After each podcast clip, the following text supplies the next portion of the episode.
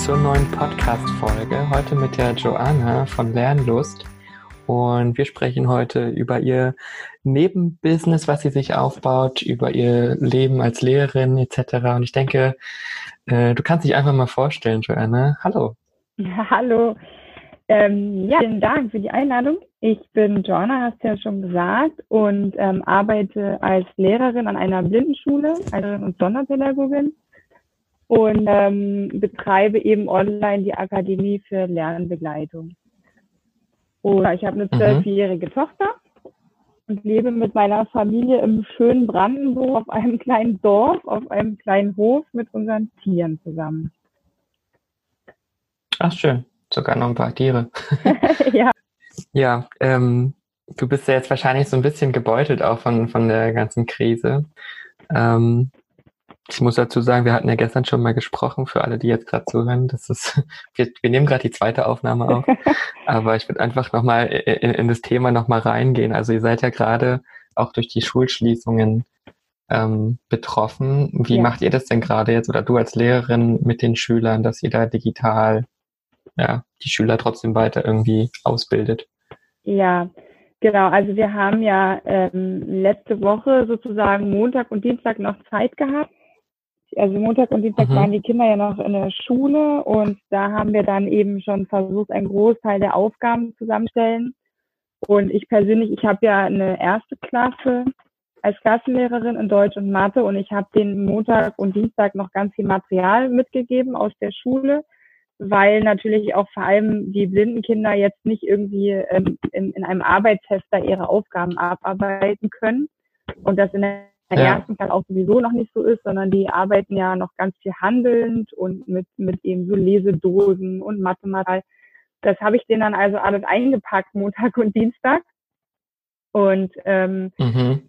genau, dann haben wir die, die anderen Aufgaben wurden quasi per E-Mail an die Eltern versendet und jetzt stehen wir quasi also mit Eltern und Kindern im Kontakt. Also bei mir ist es eigentlich ähm, hauptsächlich über ihm und über regelmäßige Live-Calls über Zoom mache ich das. Ähm, so dass sozusagen einfach Eltern und auch die Kinder das Gefühl haben, dass ich halt wirklich präsent bin, dass sie eben fragen können, um auch mal zu hören, wie es den Eltern oder überhaupt den Familien zu Hause so geht jetzt in der Situation. Das ist ja doch relativ gewohnt ähm, dass jetzt die Kinder alle zu Hause sind und die Eltern eben teilweise zu Hause sind, sind ja nicht alle, manche gehen ja noch arbeiten. Genau, also wir stehen ja. quasi über diese, diese Live-Calls in Kontakt regelmäßig und ähm, ich bin jetzt zum Beispiel am Freitag dann auch mit den Kindern direkt verabredet und ähm, wir haben eben besprochen, dass jeder auch so ein bisschen was vorbereitet, dass er zeigen kann, was er jetzt so gemacht hat in der Woche, was er geübt hat für die Kleinen auch total wichtig. Ne? Also die freuen sich ja auch, wenn sie dann irgendwie zeigen können, was sie jetzt schon lesen können und weil sie haben und auch damit die Kinder sich untereinander einfach auch mal hören. Die sehen sich ja jetzt auch ganz lange nicht. Genau, also so handhabe ich das sozusagen mit meinen Klassen, die ich unterrichte. Ja, klingt ja auf jeden Fall gut, dass ihr da Zoom und so weiter einsetzen könnt. Wie ist das dann für die Eltern jetzt, also auch die, die zu Hause arbeiten?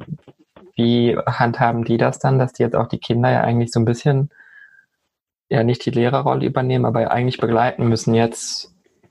Ja. Wie, wie war das für die, Le also für die Eltern? Hast du da was mitbekommen? Oder konntest du denen irgendwie weiterhelfen? Ja, also ich bekomme über Facebook sehr viel unterschiedliche Dinge mit, ähm, höre und lese ich auch immer wieder von Eltern, die, die recht ähm, verärgert sind über die an Aufgaben oder dass sie jetzt da eben das Ganze übernehmen sollen, was ja eigentlich Job der Schule ist oder auch Eltern, die schon einfach überfordert sind. Vor allem jetzt auch Eltern mit kleineren Kindern, die jetzt ja wirklich 24-7 irgendwie zu Hause mehr oder weniger eingesperrt sind, weil man kann ja gar nicht Ausflüge oder irgendwas machen, was man jetzt normalerweise in der Ferienzeit auch machen würde. Ähm, ja. Also ich glaube, die Palette ist sehr reichend von Familien, die es total schön finden, also zu der gehören wir zum Beispiel. Ich finde es richtig gemütlich, hier so Hause mit meiner Familie irgendwie eingebunkert zu sein. Und also so die Eltern, die ich jetzt betreue, da habe ich eigentlich mitbekommen, dass sie das ganz gut hinkriegen. Also dass selbst wenn jetzt ein Elternteil irgendwie noch Arbeit ist, dass sie sich das aber ganz gut aufteilen und ähm, auch so für sich schon eine ganz gute Tagesstruktur gefunden haben in dieser ganzen gewöhnlichen okay. Jetzigen Zeit. Ne? Das ist ja, es ist ja alles weg. Also die ganze normale Alltagsstruktur ist ja irgendwie Haufen geworfen. Und die müssen ja, ja jetzt alle neu sortieren. Genau. Also ja, glaub, vor allen Dingen auch wahrscheinlich. Ja. Ich wollte sagen, ich glaube, die Palette reicht eben von bis. Das ist ganz unterschiedlich. Äh, äh, wahrscheinlich, ja. Und dann hast du ja auch noch teilweise das Problem, jetzt vielleicht nicht unbedingt bei dir in der Schule, aber wenn ich immer so von, von Hauptschulen oder sowas ausgehe, dass dann vielleicht auch die Schüler ja tatsächlich das Problem haben, dass zu Hause auch keiner da ist, der eventuell helfen kann, jetzt bei Aufgaben. Ähm, die haben ja dann eher ein größeres Problem noch, dass sie jetzt diese vier, fünf, sechs, acht Wochen, je nachdem wie lange das geht, irgendwie alleine klarkommen müssen. Gibt's, habt ihr da irgendwie die Möglichkeit, dass die Schüler euch da auch einfach anrufen können, wenn die nicht weiterkommen bei einer Aufgabe? Oder wie macht ihr das dann? Ja, also hauptsächlich über, über E-Mail, per E-Mail, ne, dass e die einen kontaktieren ja. können. Und ja, ich, aber das ist halt ganz klar Aufgabe der Lehrer auch. Ne? Also es geht ja genau wirklich darum, jetzt die Kinder äh, und, und auch die Eltern da jetzt äh, mit dieser Situation nicht alleine zu lassen, sondern da eben wirklich Präsenz zu zeigen und da zu sein. Und ähm, ich weiß halt, dass einige Lehrer so mit neueren Techniken halt noch nicht so vertraut mhm. sind und auch nicht so offen sind. Das finde ich halt total schade, muss ich sagen, weil eben das ist eine, eine ganz großartige Chance, da auch einen Wandel reinzubringen. Und ähm, ja, diese digitalen Möglichkeiten da halt zu nutzen. Und da gibt es ja wirklich ganz tolle Sachen. Es ist ja auch gar nicht kompliziert. Ne? Also wenn ich jetzt an Zoom denke, ist ja wirklich ein ein Link, den man findet und dann klickt man da drauf. Gut, man installiert dann noch ganz kurz, da sind noch zwei weitere Klicks und schon kann man sich sehen und hören. Und das ist natürlich nochmal eine ganz andere Präsenz, als jetzt nur per E-Mail zur Verfügung zu stehen, zumal ich mir vorstellen kann, dass halt ähm, viele Schüler da auch einfach eine Hemmschwelle haben. Also ich weiß ich nicht. Ich finde, ich finde, das ist Aufgabe der Lehrer und ich finde, sie sollten da auf jeden Fall ganze digitale Potenzial ausschöpft und wirklich da sein für Eltern und für Kinder. Ja. Ja, ich bin, also ich habe da gestern auch nochmal drüber nachgedacht, gerade so bei älteren Lehrern, wenn ich jetzt so an meine Schulzeit zurückdenke, die ja da auch schon sehr resistent waren gegenüber neuen Techniken, mhm. ähm, da müssten die ja eigentlich theoretisch von der Schule auch nochmal, sage ich mal, äh, so Fortbildungsmöglichkeiten bekommen oder zumindest so, eine, so ein so ein kurze Session, wie setze ich das jetzt auf für meine Schüler? Gab es das da bei euch irgendwie in der Schule unter den Lehrern, dass ihr euch da gegenseitig gezeigt habt, okay, so habe ich jetzt mein Setup gemacht, so kannst du es für deine Klasse auch machen? Oder wie habt ihr das, hat es jeder für sich gemacht? Oder tauscht ihr euch da aus dann auch in den, in den Lehen ja dann auch für, für die weiteren Wochen? Ja, also die E-Mail-Adresse haben wir alle zentral bekommen. Also wir haben jetzt sozusagen alle eine, eine dienstliche E-Mail-Adresse, die auch einfach vom Aufbau her sehr leicht ist, so dass, dass sich das auch jeder gut merken kann und ähm, so dass jeder Lehrer auch wirklich zuverlässig erreichbar ist unter dieser E-Mail-Adresse. Also das hat uns ganz gut geklappt. Ähm, mhm. mit, mit Zoom jetzt beispielsweise, also ich, ich habe das in meinem Kollegium vorgestellt und das ist so auf mäßige Begeisterung gestoßen, möchte ich erstmal vorsichtig sagen. also ich habe mir das irgendwie anders vorgestellt, dachte, ja, das ist jetzt die innovative Idee irgendwie, aber nein, ja. ich glaube, viele, viele denken, dass, dass das mit der E-Mail so ausreichend ist. Also ist es ja vielleicht auch, keine Ahnung. Aber ähm, ja, das, also Fazit war, ich, ich stand quasi dann zur Verfügung um es jedem zu ja. zeigen, der es sich zeigen lassen möchte. Ähm, aber war jetzt, der Ansturm war nicht so groß.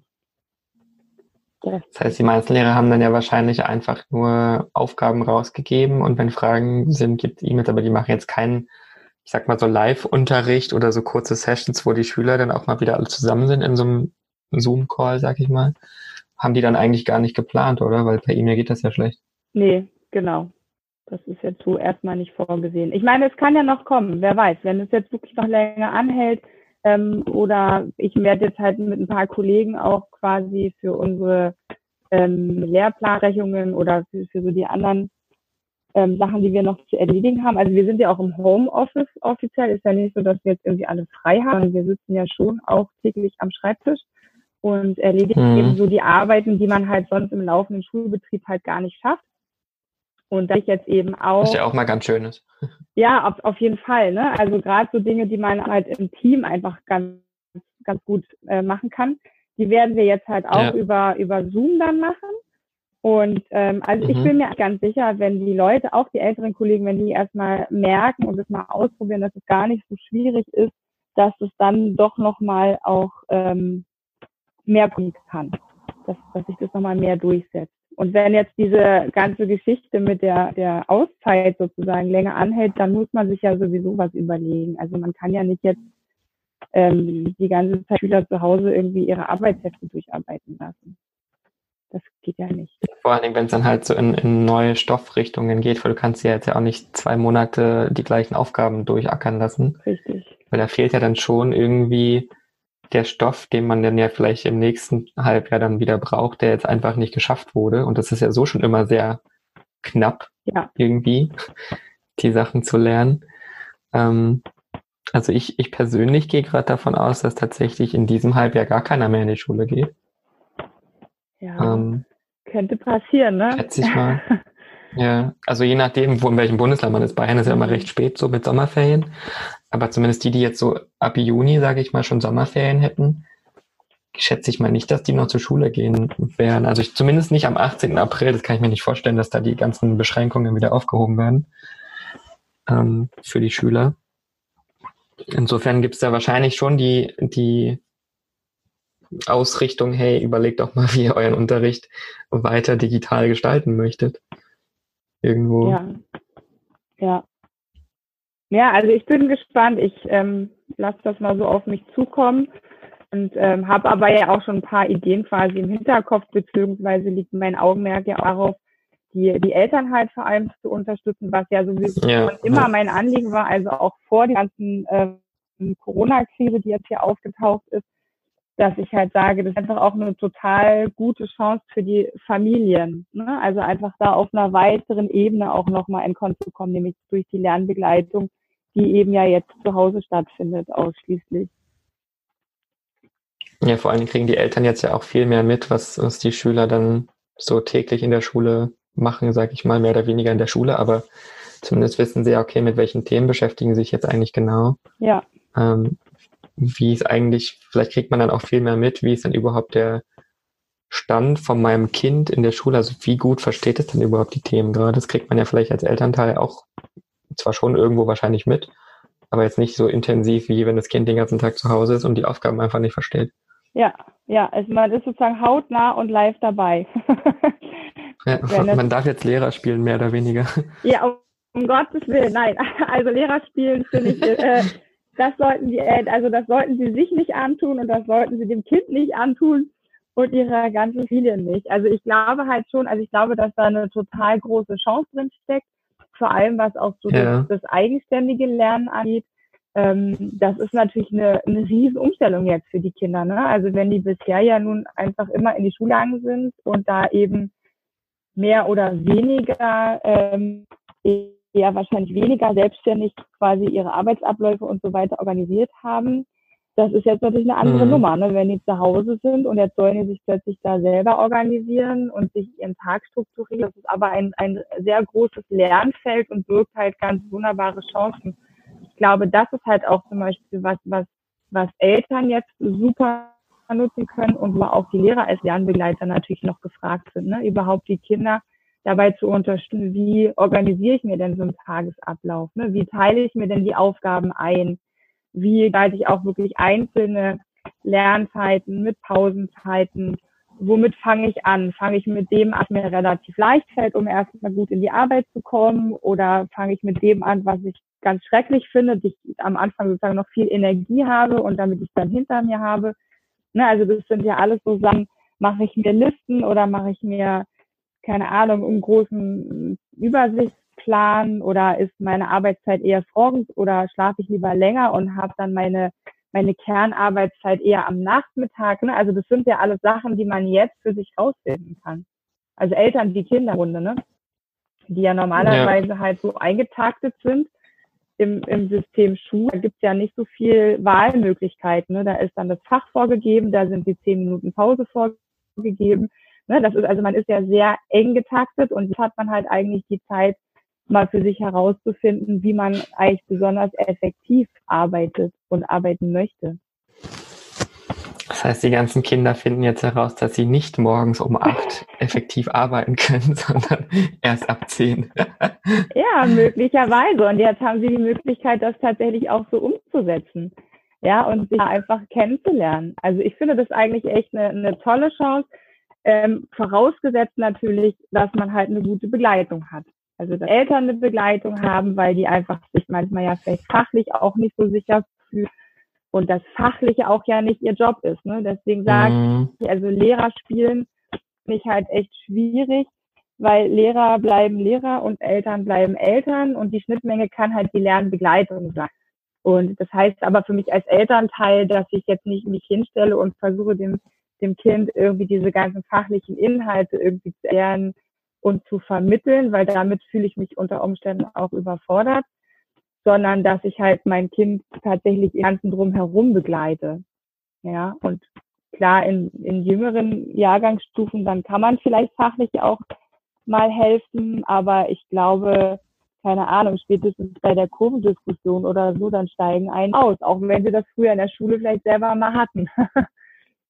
ja, da hört es dann auch schon auf, weil man es dann ja auch nicht mehr benutzt hat. Also ich könnte da jetzt wahrscheinlich auch nicht sonderlich helfen, außer ich müsste mich da wieder reinarbeiten. Ja. Ähm, ist ja einfach schon viel zu lange her wieder. Aber ja, was, was, also die Lernbegleitung, was, was müssten denn Eltern im besten Fall machen? Sollten die darauf achten, dass die Kinder trotzdem so einen geregelten ja, Schulalltag zu Hause haben oder das einfach frei laufen lassen? Oder schon sagen, ja, steh mal bitte trotzdem weiterhin so acht, neun auf oder sei da schon wach und dann fang einfach deine Aufgaben an, so ein bisschen schulmäßig noch beibehalten oder sagen, mach wie du da irgendwie dich gerade am aktivsten fühlst. Ähm, also wie sollten die Eltern da jetzt irgendwie das Ganze mit begleiten, wenn sie jetzt zu Hause sind und das Kind ja irgendwie diesen Schulalltag ja trotzdem durchleben muss aufgrund der Aufgaben, die sie haben. Hm. Also ich glaube, also das hängen sie ja hinten dran irgendwann. Ja, ich glaube, das hängt also zum einen auch, auch vom Alter des Kindes ab und auch ja. einfach vom von der Familie selbst und Typ, ne? Also wie man es halt gut machen kann. Also was ich was ich glaube, was immer richtig ist, ist mit dem überhaupt mal ins Gespräch zu kommen. Und ähm, ja. jetzt ist ja die die erste halbe Woche ist ja schon rum. Das heißt also, alle haben es auch so ein bisschen akklimatisiert. Ich hoffe, dass sie sich da nicht schon zu viel Druck gemacht haben mit den ganzen Aufgaben, sondern tatsächlich einfach erstmal durchatmen, die Familie ne, wieder so ein bisschen ordnen und sortieren. Das ist ja alles durcheinander. Mhm. Und dann, glaube ich, ist es tatsächlich so, dass man einfach ins Gespräch kommt und dass man guckt, was gut funktioniert.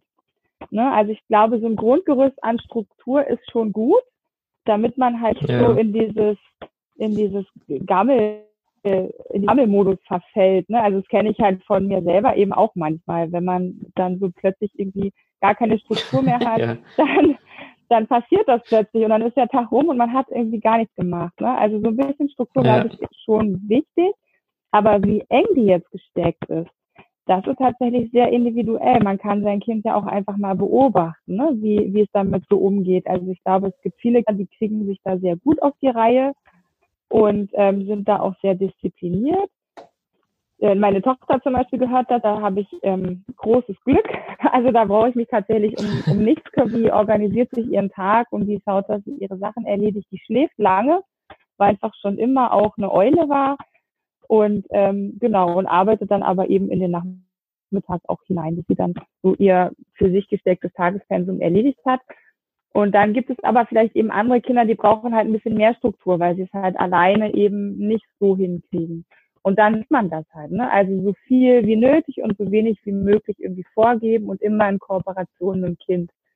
Und das meine ich halt auch, ne? Also man sich als Lernbegleiter steht man halt immer auf der Seite des Kindes man wechselt jetzt nicht ja. irgendwie Front oder oder ist jetzt nicht der der erhobene Zeigefinger, der jetzt hier irgendwelche ähm, durchsetzt oder gegen das Kind arbeitet, ne? sondern man versucht das halt gemeinsam irgendwie gut zu handeln, die Situation. Und das genau, und davon sich halt abhängig machen. Hm. Ja. Das ist dann wahrscheinlich schwierig, halt gerade in Familien, die jetzt, wo die Eltern sich eigentlich sowieso schon nicht so viel ums Kind kümmern, dass da überhaupt diese Kontrollinstanz noch da ist und das Kind nicht so völlig durchs Raster fällt irgendwie dann.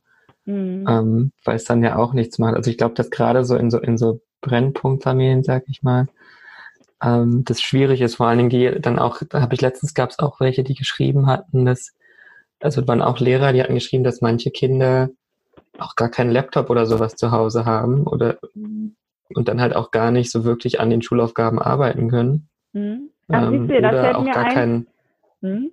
Da haben wir zum Beispiel bei uns in der Schule, das fand ich ganz cool, da war halt wirklich auch die ersten zwei, also die letzten zwei Tage in der Schule, war auch wirklich die Ansage, ja. wir sollen quasi eruieren in den Klassen, wer ähm, keine mhm. Technik zu Hause hat. Und dann haben wir mit denen einen Leihvertrag gemacht und die haben dann einen Laptop aus der Schule mitbekommen, damit die eben die Möglichkeit ah, okay. haben, da auch digital teilzunehmen an allem, was da so stattfindet.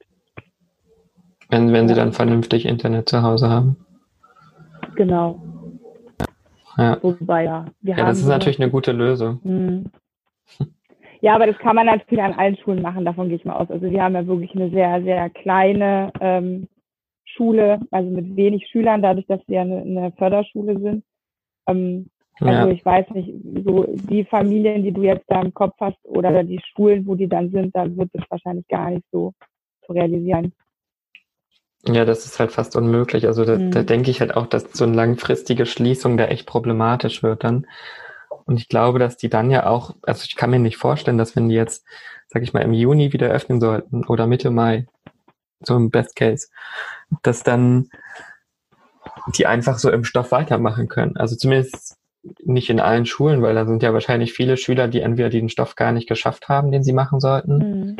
Ähm, dann hängt es ja irgendwie hinterher und dann ist für mich eher die Frage, wie bewertet man dann als Lehrer dieses Halbjahr? Ich meine, man kann ja jetzt auch wahrscheinlich nicht unbedingt, ich weiß nicht, ob jetzt die Aufgaben, die die Schüler machen sollen, dann direkt bewertet werden. Aber wenn sie da jetzt nicht weiterkommen, ist es ja irgendwie auch schwierig zu bewerten und sagen, ja, hättest du halt fragen sollen oder was auch immer. Mhm.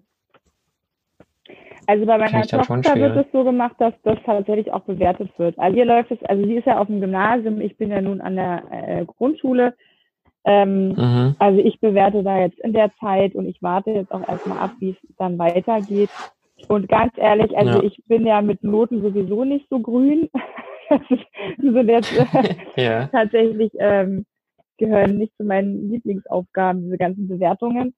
Ähm, aber bei meiner Tochter weiß ich, dass die, die arbeiten über die Plattform Moodle und ähm, mhm. die reichen dann dort Sachen ein und sie muss in Mathe zum Beispiel, muss sie auch jede Woche da so einen Test absolvieren, hat sie nämlich jetzt gerade vorhin gemacht, deswegen ist sie heute auch erstmal ähm, genau, da, also es hat sie zehn Minuten Zeit und dann muss sie da quasi so ausfüllen oder irgendwelche Ergebnisse eintragen und dann gibt es dafür Punkte und sie auch in Englisch gestern was abgegeben und da hat sie heute dann auch die Note drin stehen gehabt, die sie dafür bekommen hat.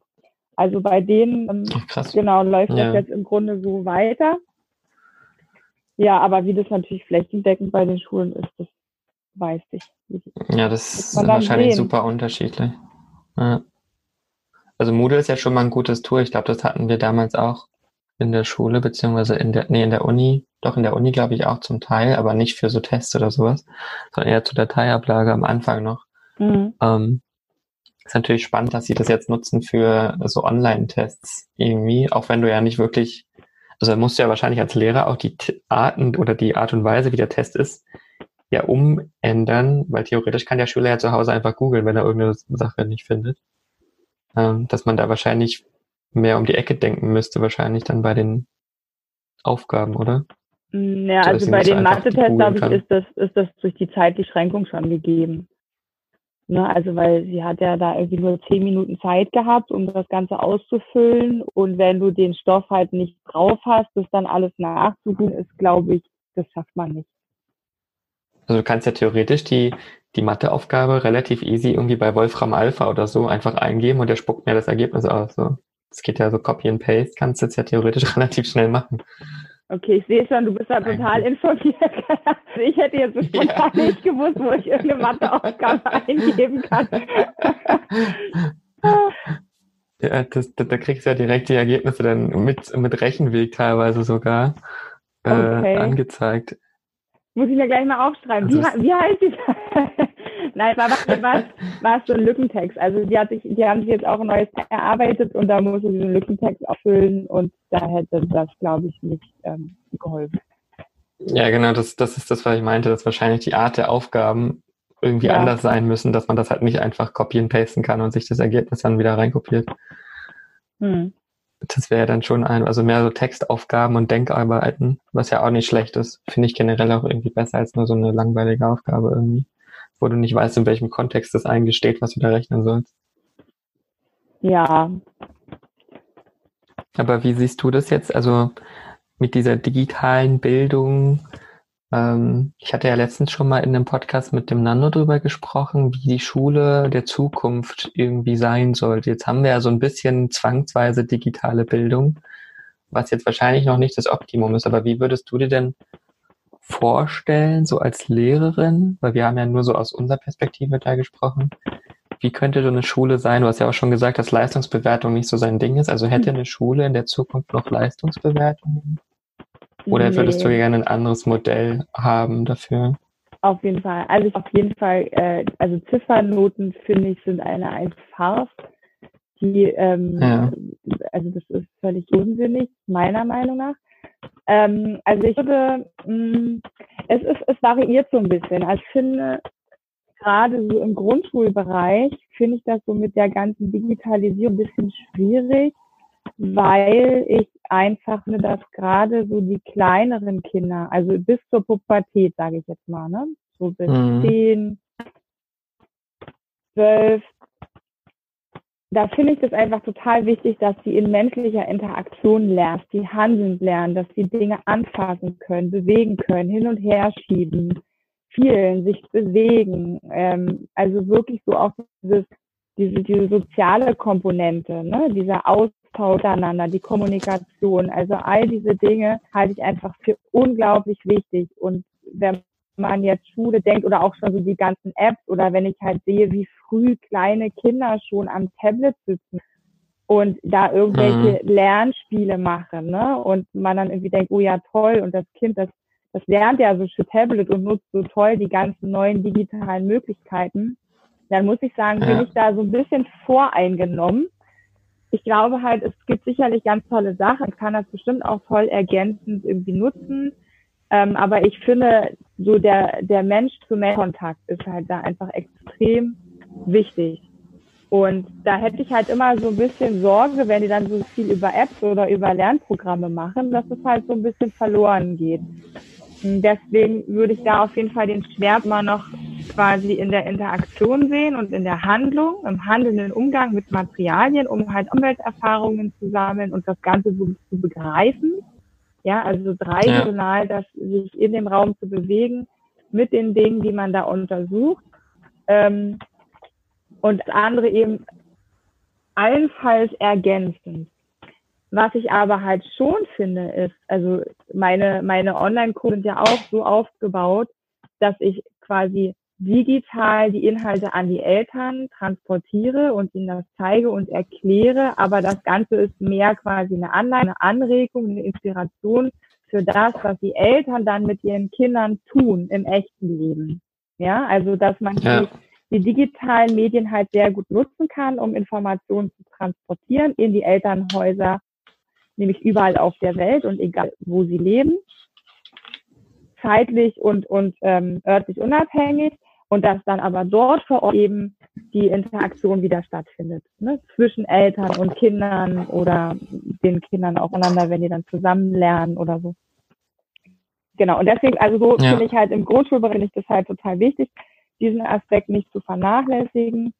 Wenn die Kinder da größer werden, ähm, und vielleicht auch sowieso mit ihren Eltern jetzt per se nicht mehr unbedingt ständig irgendwie zusammen sein wollen und alles mit denen zusammen machen wollen, dann entstehen da schon mehr Freiheiten, ne? zu sagen, okay, man betreut das irgendwie online, aber auch da finde ich, ne, geht es immer noch auch um die, um diese ganzen Sozialkompetenzen, dass die Kinder eben untereinander auch zusammenarbeiten und irgendwelche Projekte gestalten oder so. Klar, Ja. ja. aber also ich kann mir das halt, so eine Kombination kann ich mir halt sehr gut vorstellen. Und das Ganze eben viel freier gestalten, als es eben jetzt so mit einer Anwesenheitspflicht in der Schule stattfindet. Ja, dass man also das Ganze einfach öffnet. Beispielsweise könnte ich mir vorstellen, man hat halt schon ein Gebäude, also ein Haus. Ich stelle mir das ja immer als ein großes, schönes Haus vor mit einem wunderschönen Garten vielleicht auch noch ein paar Tiere, die da leben.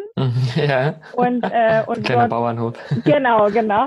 Und dort trifft man sich eben, dort macht man gemeinsam Projekte, da sind eben dann viele Lernbegleiter, die zur Verfügung stehen, die jeder auch nochmal seine unterschiedlichen Interessen und Begabungen irgendwie mit einbringen. Ähm, genau, und mhm. dort trifft man sich halt jahrgangsübergreifend und man, man gestaltet Dinge zusammen, man plant Aktionen, man setzt Projekte um.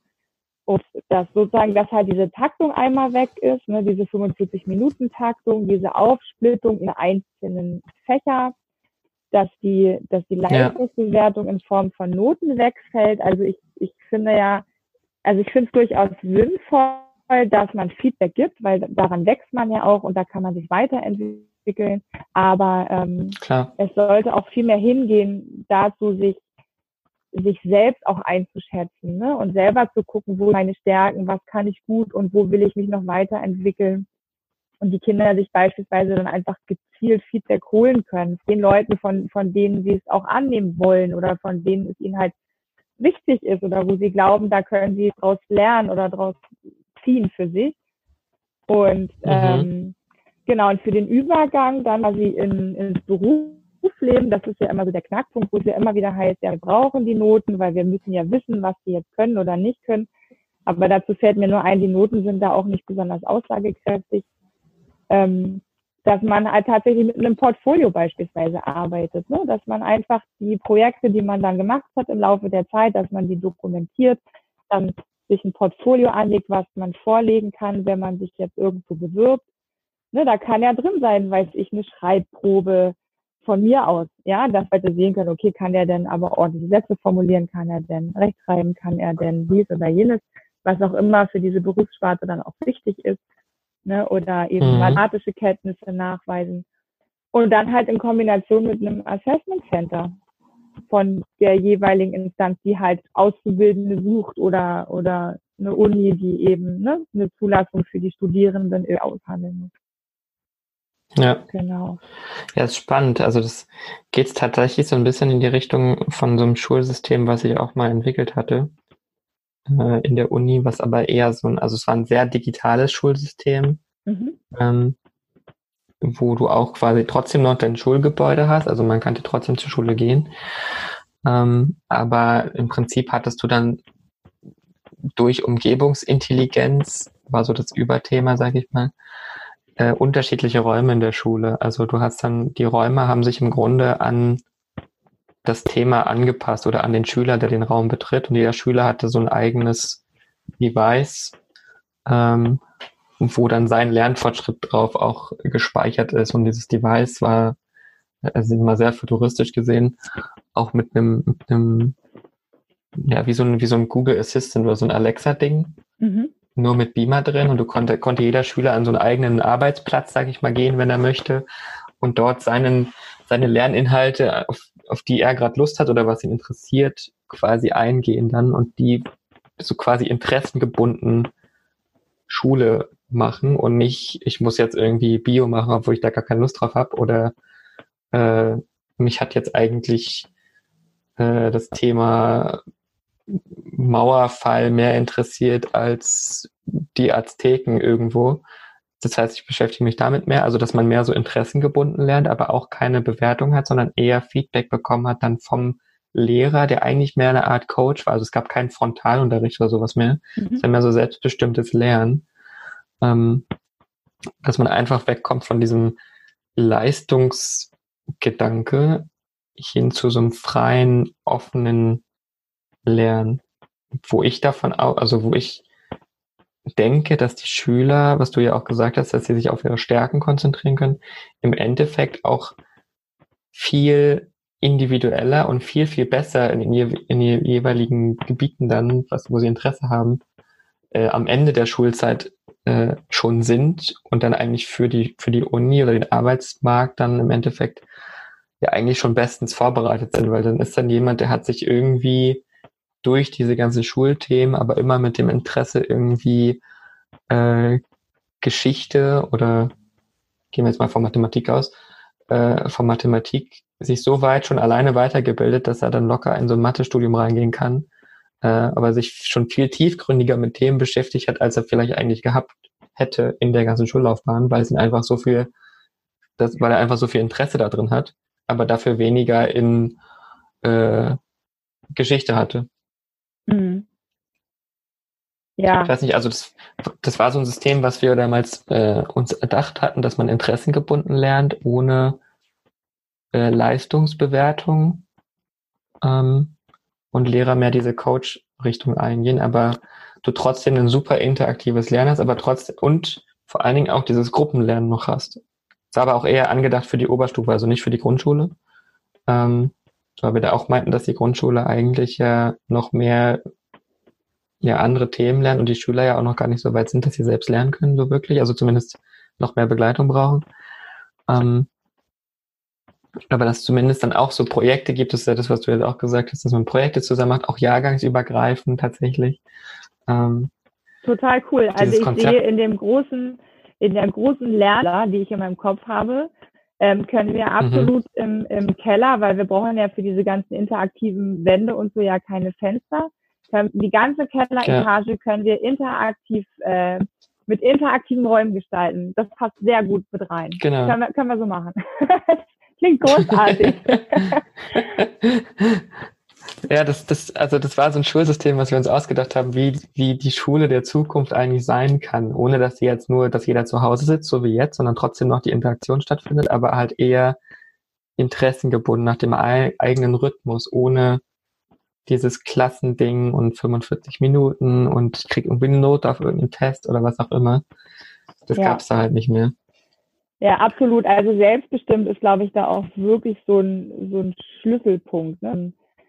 Ähm, ja. Weil in dem Moment, und das, und das ist tatsächlich, aber das ist von Anfang an so. Also erste Klasse, ich habe jetzt gerade eine erste, da kann ich also live und in Farbe berichten.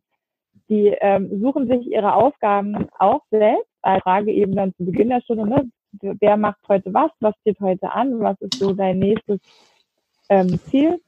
Und ja. dann suchen die sich ihre Sachen und dann sind die mit einem solchen Eifer dabei, diese Sachen zu bearbeiten und diese Ziele, die sie sich gesetzt haben, zu erreichen, dass ich im Grunde, ich muss überhaupt keine Motivationsarbeit leisten. Und die einfach, die kommen ja schon mit so einem Feuer, ne, mit so einem Lernen wollen, kommen die ja in die Schule. Und wenn wir es halt einfach schaffen, es nicht zu löschen, dann haben wir schon viel gewonnen. Und, ähm, ja. und dann merkt man auch, wie unterschiedlich die, die Typen sind, ne? Also wie, wie die Lerntypen sind. Ich habe zum Beispiel ein Kind, der, der macht ganz lange die gleiche Sache jetzt schon. Ne? Also wo wo jeder, wenn man jetzt so Unterricht plant oder wenn man so lernt, Unterricht planen, sagen würde, ja, aber da muss ja auch jetzt mal ein Wechsel rein und da muss irgendwie Abwechslung rein und ne, nicht immer das Gleiche. Aber der will immer das Gleiche machen. Und wenn ich immer, also immer wenn ich versuche, immer irgendwas anderes anzubieten, sage, Mensch, guck mal, ich habe hier irgendwie noch ein schönes Real, das wäre doch auch total passend jetzt für dich. Nein, ich will die Silbenkarten machen ich mache die Silbenkarten. Okay, okay, ist gut, du machst die Silbenkarten. Ne? Und dann macht er die. Und dann will der auch nicht hören damit. Und dann sage ich, okay, ja, der, der ist eben so ein Typ und der macht es dann so lange, bis er jetzt eben der Meinung ist, dass er fertig ist und dass er das jetzt gut genug kann und ja, dann kann halt das nächste kommen. Und, äh, und dann gibt es ja. halt andere Kinder, die haben halt eben jede Stunde irgendwie auf was anderes Lust, was sie dann machen wollen. Auch in Ordnung, ne? Die wechseln dann eben das Material. Und ich glaube aber, diese Selbstbestimmung ist halt tatsächlich der, der Schlüssel. Und wenn ich Dinge selbstbestimmt tue, dann habe ich auch ein ganz anderes Durchhaltevermögen. Ne? Wenn, wenn da die richtige Motivation dahinter steht, kann ich mich auch mal durchaus durch Phasen durchweisen, die eben schwierig sind oder die mir nicht so viel Spaß machen. Ne? Also wenn ich ein Projekt verwirkliche, für das ich brenne, dann gibt es vermutlich immer irgendwelche Aspekte daran, die, ich, die mir jetzt nicht so viel Spaß machen die aber einfach zu der, zu der Realisierung des Projekts dazugehören. Und dann habe ich eine ganz andere Bereitschaft, auch diese unangenehmen Dinge durchzuziehen, weil ich eben für das Große und Ganze brenne und weil ich dahinter stehe. Und das ist, glaube ich, der Schlüssel. Und wenn, wenn die eben so, die werden einfach nur so zu, zu konsumieren, die sitzen halt so oft da, finde ich, die Kinder in den, in den höheren Klassen und sitzen da in mhm. einer abwartenden Haltung und warten darauf, was der Lehrer ihnen jetzt präsentiert, weil sie es halt so gewohnt sind. Ne? Also da ist halt Oder sie so, warten, bis es klingelt. Ja, äh, genau, also erwarten sie, was jetzt kommt und dann warten sie, dass es klingelt. Ja, aber da ist halt, finde ich, ich finde es so traurig, wenn da halt so diese Eigeninitiative verloren gegangen ist. Ne? So diese, ja. diese Aktivität irgendwie, dass wirklich irgendwie was wollen und sich auch Gedanken machen darüber, was will ich denn eigentlich? Und dann da eben diese Einsatzbereitschaft zu zeigen. Und das würde sich halt alles Aber denkst verändern. Denn, ja, denk, denk, denkst du denn, dass der, dass der Lehrplan, so wie er gerade ist, oder die, die, ja, so wie die Schule gerade geplant ist, dieses ich möchte selbst was lernen, ich möchte selbst irgendwie was machen, als jetzt nur mich berieseln zu lassen, dass das eigentlich die Schule killt, so wie sie jetzt ist? Dieses Bedürfnis, selbst was zu machen? Also müsste der Lehrplan eigentlich ganz anders aussehen, um das wieder zu fördern? Im Moment, wenn ich mir das vorstelle, dass ich jetzt in der Schule sitze und ich muss mich jetzt den halben Tag damit berieseln lassen zu einem Thema, was mich gar nicht interessiert und ich warte eigentlich nur darauf, bis es aufhört oder bis der Lehrer fertig ist mit Reden, ähm, dann habe ich ja erstmal zwei Stunden, die ich da rumhocke, wo ich selbst Eigeninitiative gar nicht geben muss, sondern ich höre einfach nur zu oder höre halt gar nicht mehr zu. Ähm, und mit der Zeit, über die Jahre, killt das ja so komplett diesen Eigendrang, irgendwas lernen zu wollen mhm. oder sich für ein Thema zu begeistern oder für so ein übergeordnetes Projekt. Meistens ist der Lehrplan ja auch nur so, ich jetzt mal einfach das, das Mathe-Beispiel nehme, lese auf Seite X Aufgabe 5, 6 und arbeite die Aufgaben durch, äh, beziehungsweise rechne die alle aus, aber du hast sogar kein übergeordnetes Projekt, warum man das jetzt rechnen soll oder was ist da jetzt der Sinn der Sache? Also, dass der Lehrplan an sich eigentlich dieses ganze Thema selbstständig was machen wollen, Bock zu haben, irgendwas zu lernen, ja irgendwie auch killt, oder? Jein. Oder siehst du das anders? Mm, also jein. Ich also ich glaube, dass ähm, viele Leute sich wirklich viele Gedanken gemacht haben, um Lehrpläne ähm, zu erstellen, Klar. die ja auch von Bundesland zu Bundesland relativ unterschiedlich aussehen. Ähm, hm. Ich kenne mich jetzt natürlich nur erstmal so in den Lehrplänen wirklich aus, in denen ich unterrichte, also die ich halt wirklich mir auch intensiv angeguckt habe. Ähm, ja. Aber ich glaube, dass so ein Lehrplan an sich nicht das Problem ist, sondern da stehen eigentlich auch gute Sachen teilweise drin, die zusammengetragen wurden. Ne? Da haben sich Leute Gedanken gemacht darüber, okay, was sind so die Dinge, von denen wir glauben, dass es halt gut ist, wenn die Kinder das können oder wenn die Kinder das mal gemacht haben, wenn die sich damit beschäftigt haben. Das ist ja nicht verkehrt, mhm. ne? mal so ein so nee, das ist ja schon mal gut, aufzustellen. Ja. Man könnte den natürlich noch um ganz andere Dinge erweitern, ohne Frage. Ne? Also so die ganze Persönlichkeitsentwicklungssparte zum Beispiel und ganz viele, ja. ähm, gerade so für die älteren Schüler, ganz viele Dinge aus, dem, aus den lebenspraktischen Bereichen kann noch ergänzt werden. Aber grundsätzlich finde ich, ist sowas nicht schlecht als Grundlage. Ähm, ich sehe halt die Problematik einfach in der Umsetzung. Und würde man, so wie du das jetzt mhm. gerade auch gesagt hast, ne, würde man einfach so große Projekte starten, da sind ja ganz, ganz viele Inhalte auch drin. Ne? Also da sind ja viele ja, genau. Dinge enthalten, die man im Zusammenhang dieser praktischen Anwendung dann eben braucht und sie dann in dem Zug sich eben auch aneignet. Dann hast du ja, ja, auch quasi die Inhalte des, des Rahmenlehrplans beispielsweise, aber halt in einem viel größeren, sinnhaften Zusammenhang. Ähm, das heißt also, es geht, glaube ich, mehr so um die Umsetzung und die, um die Realisierung dieser Inhalte als jetzt die Zusammenstellung der Inhalte an sich. Inwieweit die jetzt sinnhaft sind oder nicht, das kann ich jetzt, glaube ich, hier so aus meiner Position aus nicht, beurteilen. Also gerade was jetzt da die höhere ja, Mathematik angeht oder so. Also ich kann mich erinnern, dass ich immer so Vektoren gemacht habe in der Schule damals. ja. ähm, ich weiß, dass ich jetzt nicht großartig gebraucht habe, aber es gibt doch Situationen, wo ich denke, ach Mensch, ja siehst du, davon habe ich in der Schule mal gehört, damit kann ich jetzt was anfangen. Was ich vielleicht nicht gehört hätte, ja. wenn ich eben, keine Ahnung, nach der ersten Klasse abgebrochen hätte oder so.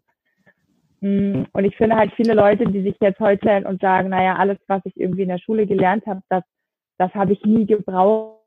Ich finde diese Aussage, mm, die muss man vielleicht noch ein zweites Mal überdenken, weil natürlich die Dinge, die man in der Schule macht, ja auch immer Grundlage dafür sind, dass man sich später eigenständig aneignen kann. Ne? Also ja. in der Schule lernt man auch tatsächlich irgendwie sich mit Texten auseinanderzusetzen, die zu interpretieren, die zu verstehen, damit irgendwie was zu machen, die zu verwandeln in ein Modell, in eine Struktur oder was auch immer. Ne, das sind ja alles so, so Basics, die wir ja auch für unser Studium auf jeden Fall brauchen können. Oder wenn ich Klar, mir jetzt ja. selber was aneignen will, ähm, indem ich mir halt Tutorials angucke, die es bei YouTube gibt. Ja klar, auf den ersten Blick brauche ich dafür nicht mein Schulwissen, aber in der Schule habe ich natürlich in, in vielen Bereichen auch gelernt, mir, weiß ich nicht, eine Struktur zu schaffen oder hm, meine Arbeitsabläufe zu ordnen und zu strukturieren und so weiter. Weißt du, also das finde ich immer ein bisschen schwierig, das wirklich jetzt so zu beurteilen, dass man nichts davon irgendwie überhaupt jemals gebraucht hätte. Naja, zumindest hat jeder mal gebraucht, dass er irgendwie einen Brief schreiben musste oder so. Ja, genau. Also Deutsch hat schon mal jeder irgendwie gebraucht. Ja, genau. ähm, Aber was natürlich total mitgeht, ist, man hätte all diese Sachen halt auch anders gelernt, ne? in einer anderen Form von Schule. Also in unserer Vision genau, Schule ja. hätte man das auch gelernt und vielleicht sogar noch viel besser. Das kann man auf jeden Fall bestehen lassen. ja.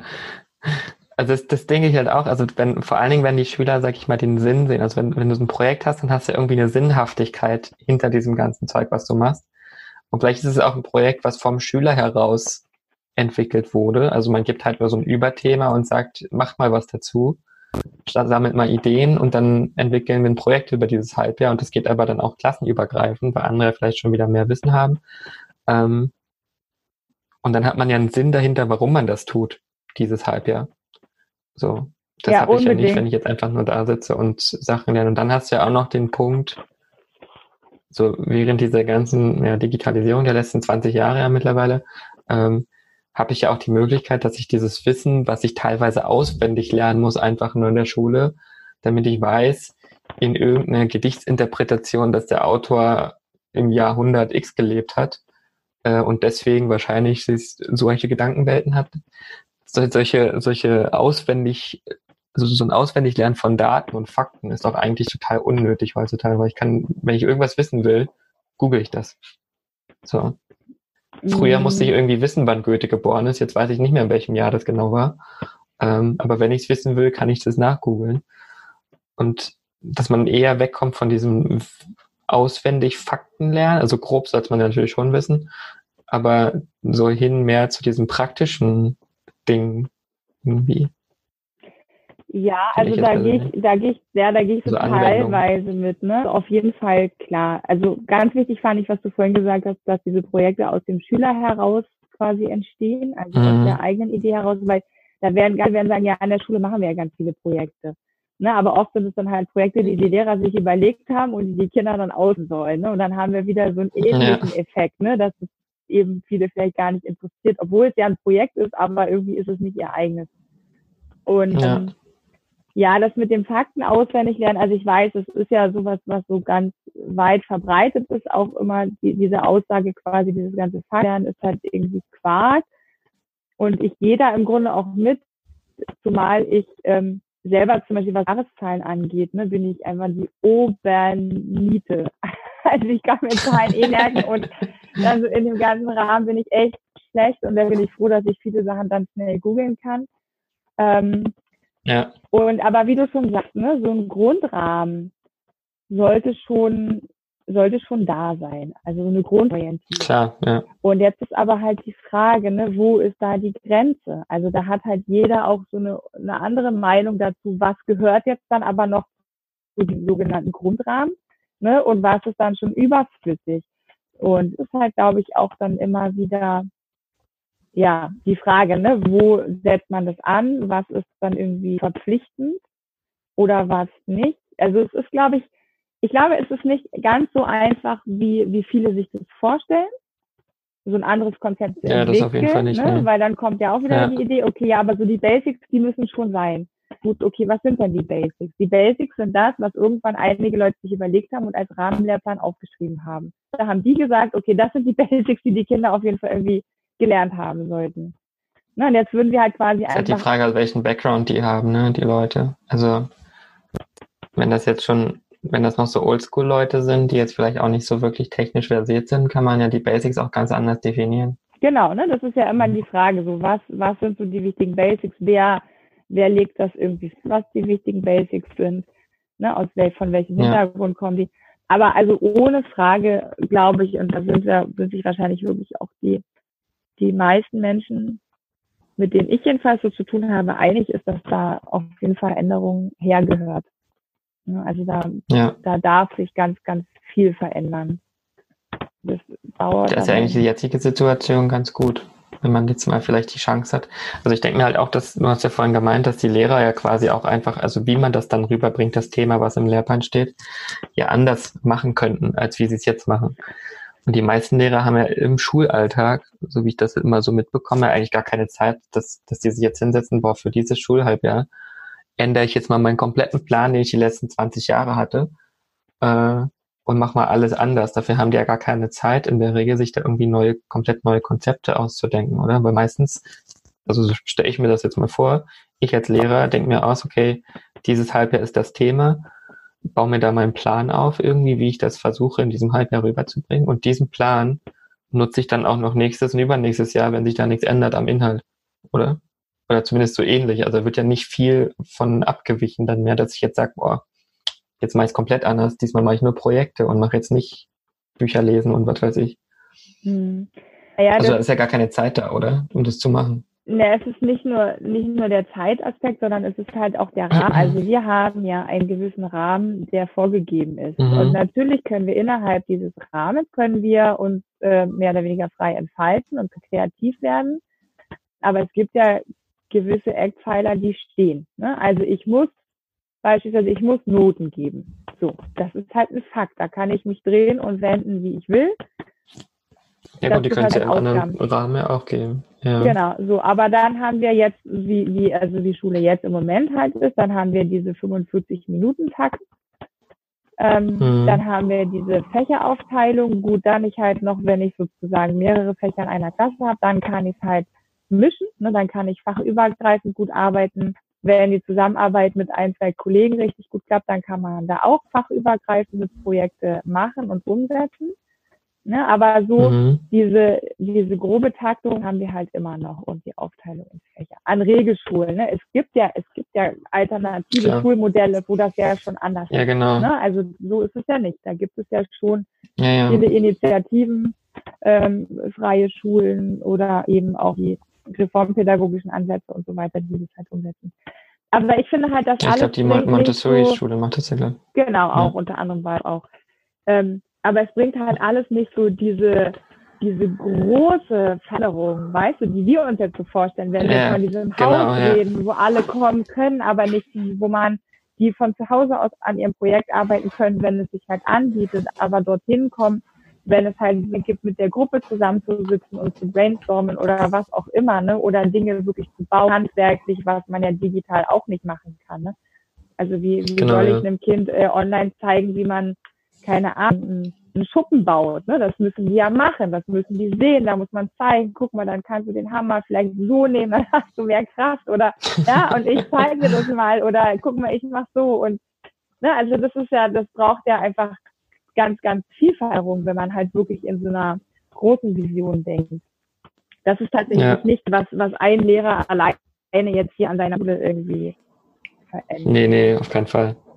Das, das ist wirklich eine riesen Umwälzung vom Schulsystem. Ich finde es aber cool, dass wenn du, wenn du sagst, du baust einen Schuppen, im Grunde, das habe ich, ich habe jetzt in meiner Schullaufbahn nie einen Schuppen gebaut, aber wenn man das machen könnte, irgendwas Handwerkliches auch, weckt man ja wahrscheinlich vielleicht sogar auch Interesse bei vielen, wieder mehr handwerkliche Berufe auch zu gehen, weil sie sehen, ey, es macht eigentlich voll Spaß, irgendwas zu bauen, was man und was man dann sieht, was man am Ende da eigentlich geschaffen hat, als jetzt nur irgendwie auf dem Blatt Papier irgendwelche Aufgaben auszufüllen.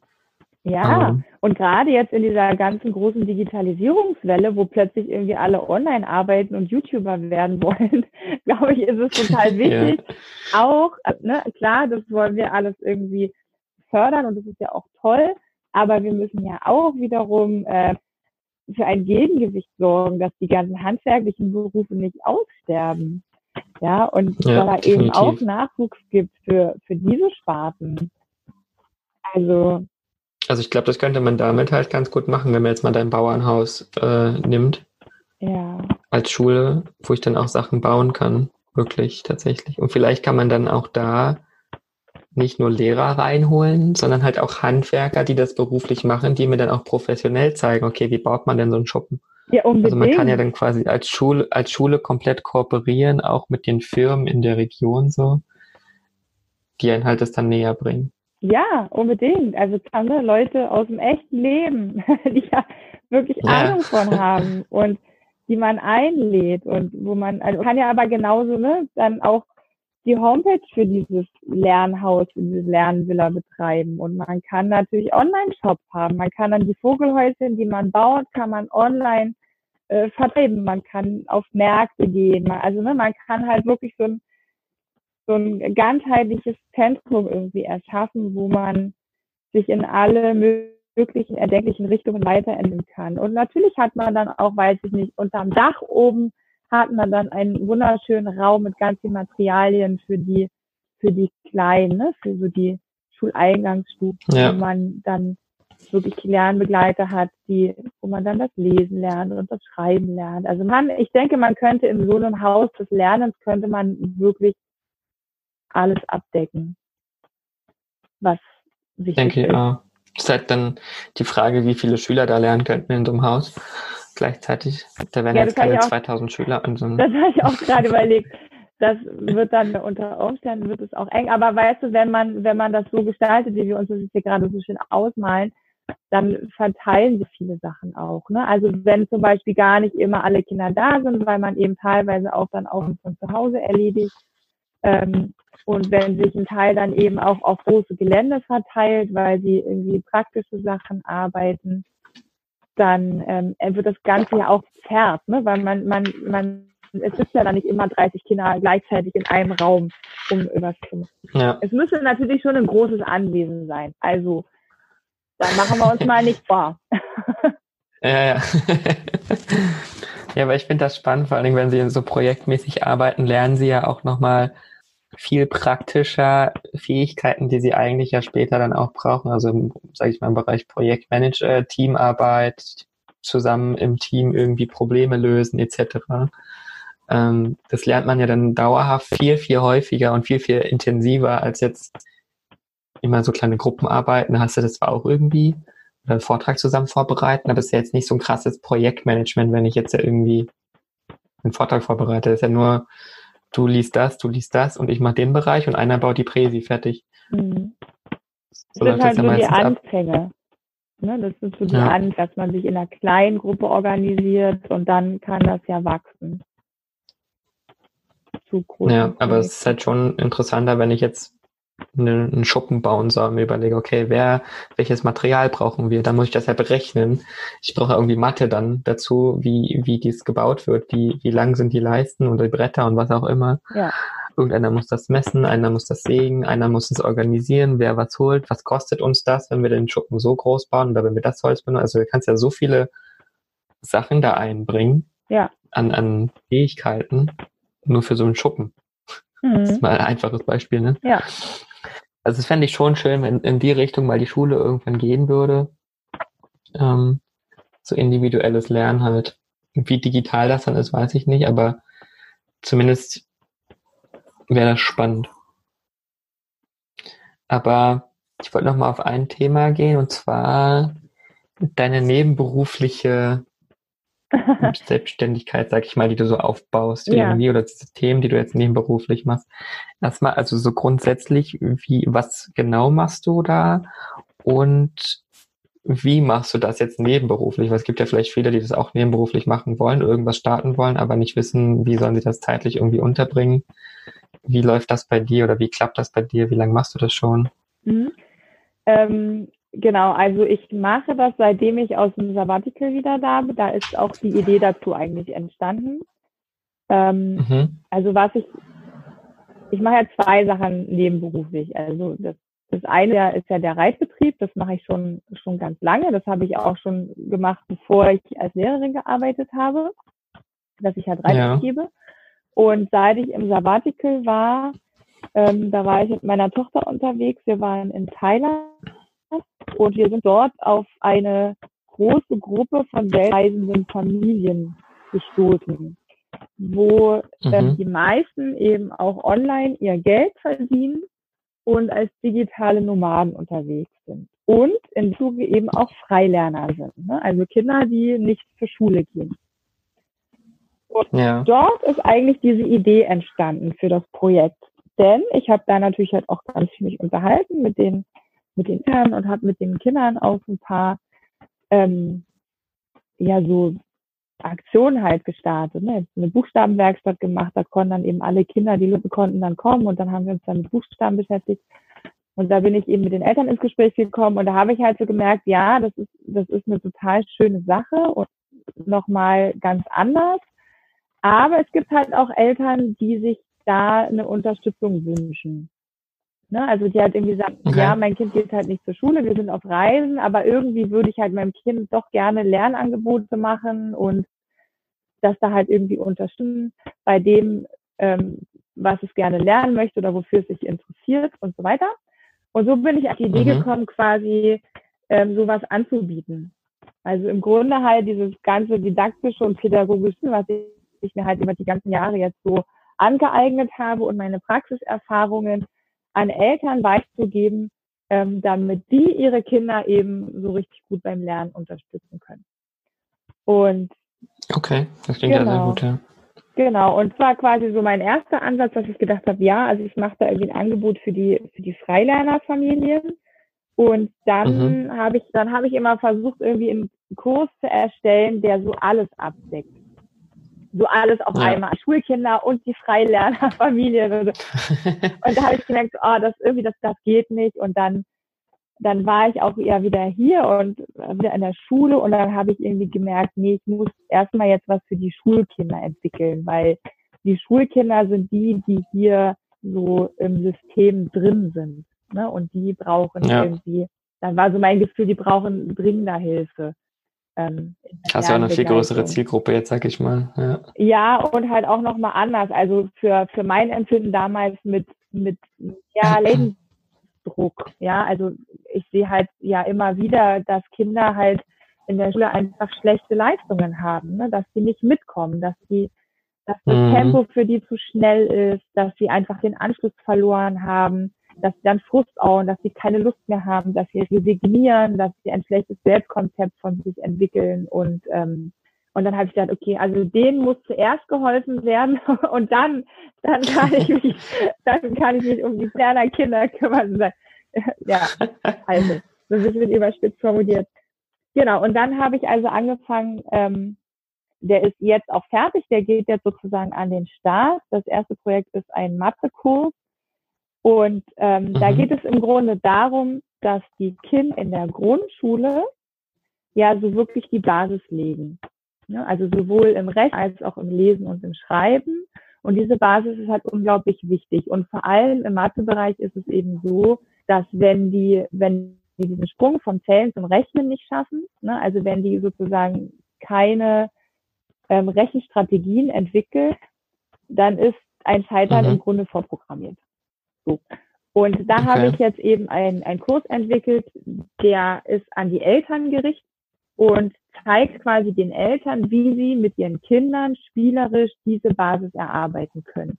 Handelnd mit Material, mit Anschauung, so dass sie halt wirklich ähm, ja, ein gutes Fundament haben, um den Anschluss dann nicht zu verlieren im Laufe der nächsten Schuljahre. Ja, ja genau. Also das ist sozusagen mein aktuelles Produkt ähm, was jetzt so ganz frisch fertig ist. Und äh, was ich mhm. aber natürlich generell auch anbiete und was mir halt auch am Herz liegt, ist halt einfach die Eltern in ihrer ganzen, in ihrer ganzen Rolle als Lernbegleiter zu unterstützen. Wenn die einfach Schwierigkeiten haben, wenn sie, wenn ihre Kinder vielleicht schon frustrieren, wenn die keine Lust mehr auf Schule haben, wenn es da einfach Stress gibt, wenn es um Hausaufgaben geht. Ne? Wenn, also da gibt es ja so viele Bereiche, in denen es da irgendwie kriseln kann innerhalb der Familie. Und ja. Genau. Und das ist im Grunde, das liegt mir halt so am Herzen, da zu helfen, so dass das einfach ein bisschen besser funktioniert zu Hause. Ist ja dann eigentlich jetzt gerade die perfekte Zeit für dich dann mit den Angeboten, wenn jetzt alle zu Hause eh sind und ja. die Schüler zu Hause lernen müssen. Ja, genau. Also gerade auch jetzt für den Mathekurs muss ich sagen, ne, das ist so, ich habe, also die Testphase läuft ja schon, das heißt, ich bekomme jetzt halt schon Feedback aus der Beta-Phase ähm, und eben auch ja. eine Mutter hat zu mir gesagt, sie ist so froh, dass ihre Tochter jetzt gerade nicht parallel in der Schule ist, ähm, so dass sie jetzt also wirklich Zeit hat, diese Grundlagen aufzuarbeiten, weil gerade mit dem an den Fingern abzählen ist es halt so, wenn, wenn es bei den Kindern schon relativ verfestigt ist, dann fallen die gerade, mhm. wenn sie dann unter Druck stehen, ne? also wenn sie irgendwie Zeitdruck haben oder, oder wenn sie Leistungsdruck haben, greifen die immer wieder auf dieses Zählen zurück, weil das halt das ist, was ja. für sie bisher einfach mehr oder weniger am besten funktioniert hat. dadurch, dass dieser Druck jetzt wegfällt, dann haben die halt jetzt gerade in der Zeit wirklich die Möglichkeit, die Strategien zu festigen, bevor sie dann wieder in diese Drucksituation kommen in der Schule. Und jeder weiß es, ne, in Mathe, wenn man, wenn man da irgendwie vorne an der Tafel steht oder wenn man dran ist, eine Aufgabe oh, ja. zu lösen, ne, plötzlich, wie man unter ja. Druck steht und plötzlich gar nicht mehr funktioniert irgendwie, ne, wie so ein Brett vom Kopf. Ja. Genau. Und das kenne ich sehr gut. Ja, genau. Und das bleibt jetzt halt erstmal aus, sodass die Kinder jetzt die Zeit haben, die anderen Wege zu festigen und dann gefestigt wieder in den Schulalltag zu gehen. Ja, das ist ja dann eigentlich jetzt richtig gut dann für die Schüler, dass sie dann zu Hause sind und das mal machen können in Ruhe. Ja. Ähm, ja, das mit der Drucksituation an der Tafel kenne ich tatsächlich. Ich hatte damals auch so eine Mathelehrerin, da musste jede Stunde jemand an die Tafel.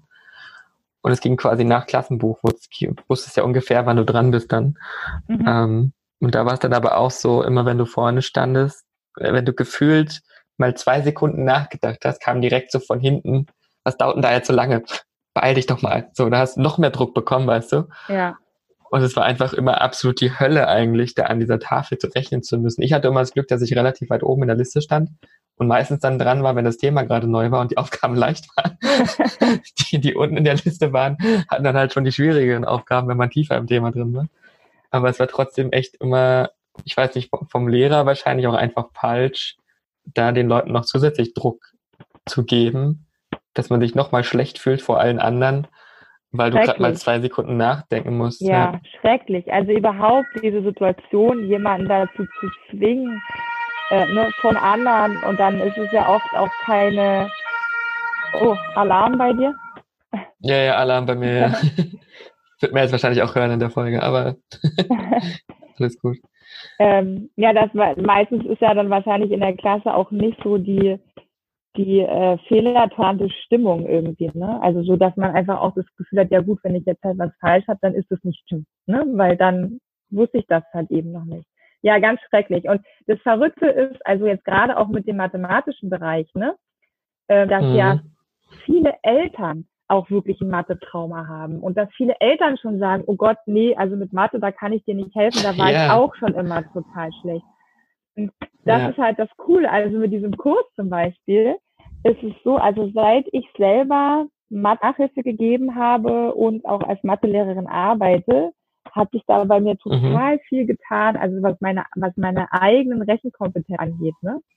Und, ähm, und es ist halt okay. bei diesem Kurs auch so cool, wo ich halt sage, ja, und wenn, wenn du als Mutter oder als Vater selber so ein Mathe-Thema hast oder so ein Mathe-Trauma, das ist halt gar kein Problem, sondern im Gegenteil, das ist eigentlich wirklich auch nochmal eine Chance, das aufzuarbeiten, weil in diesem spielerischen Handeln mit dem Kind ne, und diesem Erarbeiten dieser Rechenstrategien lernt man tatsächlich mhm. als Erwachsener auch nochmal total viel dazu. Und ähm, Stimmt, ja. ja, und das ist auch gar nicht schlimm, weil man muss nicht als Härte vor dem Kind auftreten. Ne? Man muss nicht allwissend sein, wenn man Lernbegleiter ist. Man darf auch gemeinsam ähm, einfach sich da weiterentwickeln. Und das ist halt ja. mit dem Kurs einfach auch nochmal ganz cool für viele Eltern, glaube ich, die sich halt da normalerweise ähm, ja, Stress machen würden und denken, oh Gott, nee, Mathe, Mathe ist gar nicht meins, da kann ich dir nicht, aber damit halt schon. das kann man wirklich gemeinsam sich dann erarbeiten. Ist ja eigentlich ganz schön, dass ich dann quasi mit dem Kind Themen nochmal lerne zusammen. Ist ja irgendwie auch nochmal wahrscheinlich so eine stärkere Bindung, die sich dann wieder aufbaut, weil man zusammen ein Thema nochmal gelernt hat, was man vielleicht selbst gar nicht mehr so drauf hatte, irgendwie. Ja, total. Also ich finde ja sowieso auch wirklich, also eine Lernbegleitung kann eine Bereicherung für die Beziehung sein. Ne? Also es erweitert die Beziehung einfach um eine ganze Dimension. Ne? Durch, durch das, ja. sich da irgendwie füreinander da sein und ähm, ja, unterstützen. Und auch, wie gesagt, ich finde als Lernbegleiter, das ist, hat überhaupt nicht ähm, die Voraussetzung, dass selber in allem irgendwie der totale Experte sein muss. Muss man nicht. Nee, muss man auch, so, also muss man ja generell auch nicht, ne? Sehr, nee. bezieht nee. sich ja auch auf andere Bereiche, man muss kein Experte sein, aber es ist, glaube ich, eine gute Chance dann jetzt für die Eltern, das zusammen mit den Kindern mal zu machen und zusammen halt einfach was Neues zu lernen. Das ist ja eigentlich richtig schön sogar. Ja, und also wie gesagt, ich habe ich hab neulich eine total süße Nachricht gekriegt von einer Teilnehmerin auch von mir. Das war schon spät abends und äh, dann war sozusagen äh, Modul 3 war dann freigeschaltet mhm. und dann hat sie sich das angeguckt und dann habe ich eine Nachricht äh, ja, sie hat sich jetzt gerade Modul 3 angeguckt und sie ist so in Versuchung, ihre Tochter zu wecken, damit sie jetzt gleich die Sachen mit ihr spielen kann. und das fand ich, das, das fand ich irgendwie, cool. das, das, hat mich so gefreut, weil ich, ne, da kam halt so wirklich diese, diese Freude daran auch so raus, die sie auch hat, wenn sie mit ihrem Kind zusammen halt diese Übungen und diese Spiele macht. Ne? Dass es eben wirklich eine schöne gemeinsame Zeit ist die sie da verbringen. Und die macht es dann auch immer auf so einer Mattedecke gemütlich vor der ja. Heizung mit einer Tasse Tee, weil das eben auch mein, mein Grundansatz ist, ne? dass ich sage, Lernzeit kann einfach, das kann man zu einer richtig schönen gemeinsamen Zeit machen. Das muss immer diesen, diesen doofen Touch von, jetzt muss ich mich hinsetzen und irgendwie Aufgaben machen oder so sein, sondern man kann es wirklich als Qualitätszeit gestalten. Klar, man muss jetzt nicht irgendwie so steril an dem Tisch sitzen und irgendwas solchen Sachen machen. Du kannst es ja auch gemütlich machen. Ja. Dabei.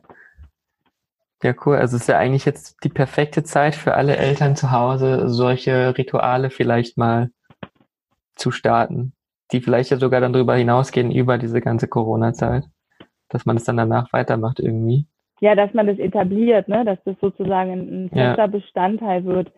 Ja, das habe ich, also dieser, dieser Kurs geht bei mir halt auch über zwölf Wochen tatsächlich, weil sagt ja, man mhm. braucht ähm, zwölf Wochen, um eine neue Gewohnheit zu etablieren. Äh, ne? Also sei es ja. dass man irgendwie, weiß ich nicht, mit Sport anfangen möchte oder eben sonst irgendwelche Sachen oder die, die Ernährung umstellen. Wenn man das drei Monate so durchgezogen hat, dann ist das halt so fest etabliert, dass es einfach wirklich zum Leben dazugehört, wie eine, eine Selbstverständlichkeit. Das stimmt, ja. Ja, und es braucht ja auch ein bisschen Zeit, um die eigene Haltung wirklich ähm, dahingehend zu verändern. Ne? Also ich würde das eben viele Eltern und auch viele Lehrer, weil sie es halt selber auch so gelernt haben, ähm, da eben noch nicht wirklich so eine so eine richtige Lernbegleiterhaltung haben, weil die auch selber manchmal einfach noch den Druck haben, sie müssten jetzt dieses oder jenes durchsetzen oder ne, sie müssten da von oben irgendwie das Ganze reglementieren oder stimmen. Und um so ein, so ein Wechsel in der Haltung zu vollziehen und auch die Auswirkungen auf die Beziehung zu beobachten, das dauert halt seine Zeit.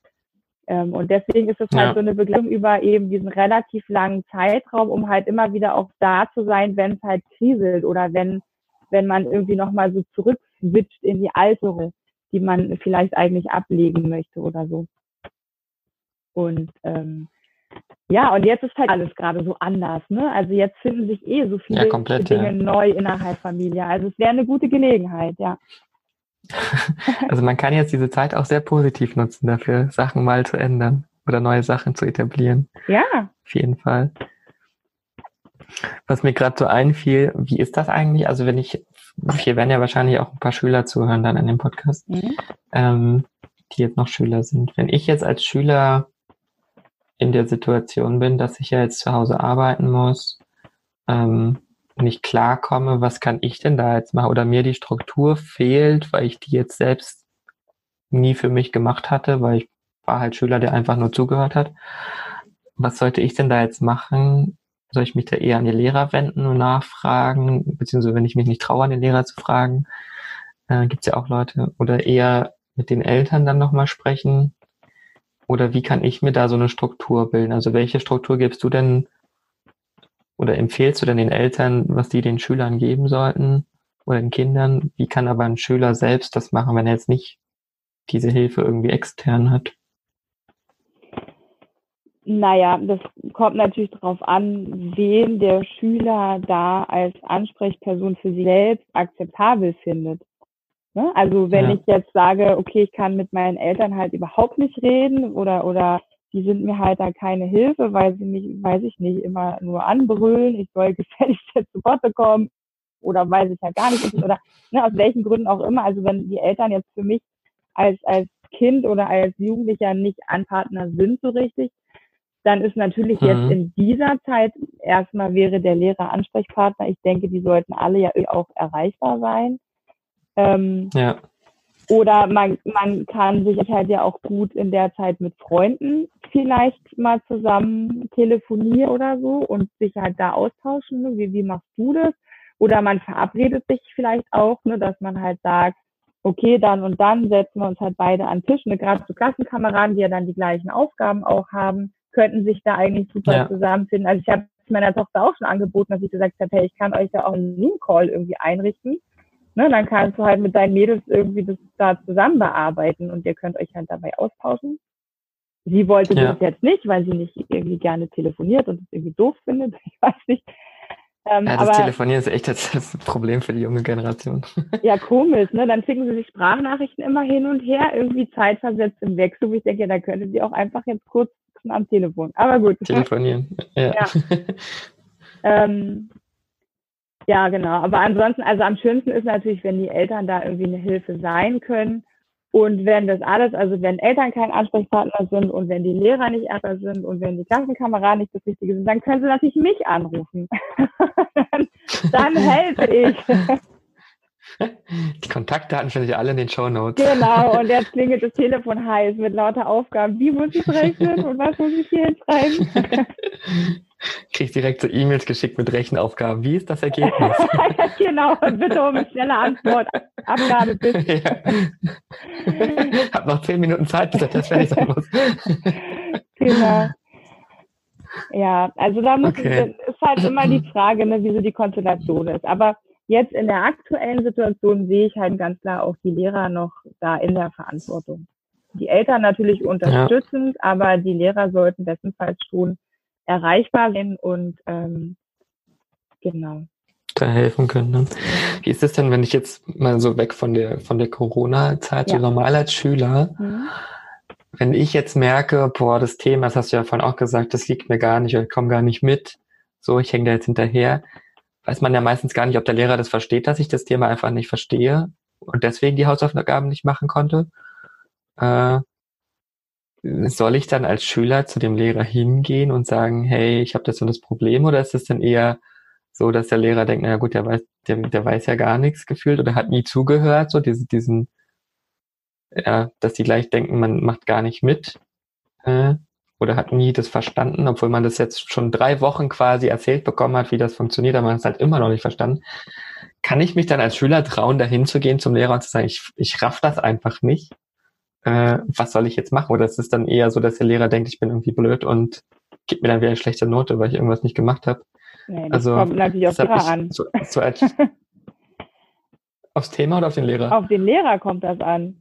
Auf den Lehrer, ja, ja genau. Das ist ja, also viele Schüler trauen sich ja wahrscheinlich auch gar nicht zum Lehrer zu gehen und sagen, ich verstehe das jetzt nicht, obwohl wir das schon drei Wochen machen, ich raff das immer noch nicht. Ähm, ja. Dann hält man sich eher zurück und dann nimmt man eher in Kauf, dass man eine schlechte Note kriegt, wahrscheinlich, in irgendeinem Test, bevor man sich da jetzt zum Lehrer hintraut und sagt, was kann ich jetzt tun oder wie können Sie mir jetzt helfen? Weil irgendwie, irgendwie ist der Lehrer ja auch dazu da, dass der mir weiterhilft. Gehe ich jetzt mal davon aus. Auf jeden Fall. Ähm, also wenn ein Schüler sich nicht traut, ja, wenn ein Schüler sich nicht traut, zum Lehrer zu gehen, dann hat der Lehrer auf der Beziehungsebene versagt. Ja, also dann hat er es nicht geschafft, ein, ein solches Klima in der Klasse zwischen eine solche Beziehung zu den Kindern aufzubauen, dann halt wirklich das Gefühl haben, sie können zum Lehrer gehen und ihn fragen, weil letztendlich ist auch das sein Job. Also, ne, wenn, ja. wenn ich sage immer zu meinen Kindern, ein Kind, das nicht versteht, selbst wenn ich es schon zehnmal erklärt habe, dann ist es mein Job, ein elftes, ein zwölftes und ein dreizehntes Mal zu erklären. Und zwar dann vielleicht immer auf eine andere Weise. Oder eben noch mal anderes ja. Anschaumaterial zu benutzen oder was auch immer. Das ist mein Job, da bin ich da. Und wenn jetzt ein Kind oder wenn jetzt ein Schüler zu mir kommt und er sagt, ich verstehe irgendwie dieses und jenes nicht oder ne, mir ist es noch nicht klar und es ist vielleicht tatsächlich so, dass ich als Lehrer der Meinung bin, hat aber eben da die ganze Zeit gequatscht oder nicht richtig mitgearbeitet oder wie auch immer, dann kann ich ja darüber mit dem Schüler sprechen. Ne? Also kann ich das ja ansprechen. Also ich finde einfach, also ich finde immer ansprechen ist der richtige Weg grundsätzlich, aber ich natürlich auch verstehen, dass es Lehrer gibt, wo man sich das nicht traut. Ähm, und das ist dann aber halt mhm. halt ein, ein Problem auf der Beziehungsebene. Na, ich, also das ist halt ja auch, also ich finde ja sowieso als, als Lehrer kannst du im Grunde nur arbeiten oder gut arbeiten, wenn du verstanden hast, dass das Ganze mit der Beziehung steht fällt. Ja, also Lehrtätigkeit ist immer Beziehungsarbeit. Ich baue eine ja. Beziehung zu den Schalen auf und ich versuche da wirklich mit ihnen zu sein und so verstehe ich halt auch meinen Job. Also ich bin niemals anderen Seite, ich bin immer auf der Seite der Lernenden und meine Aufgabe ist es, mhm. sie dabei halt möglichst zu unterstützen.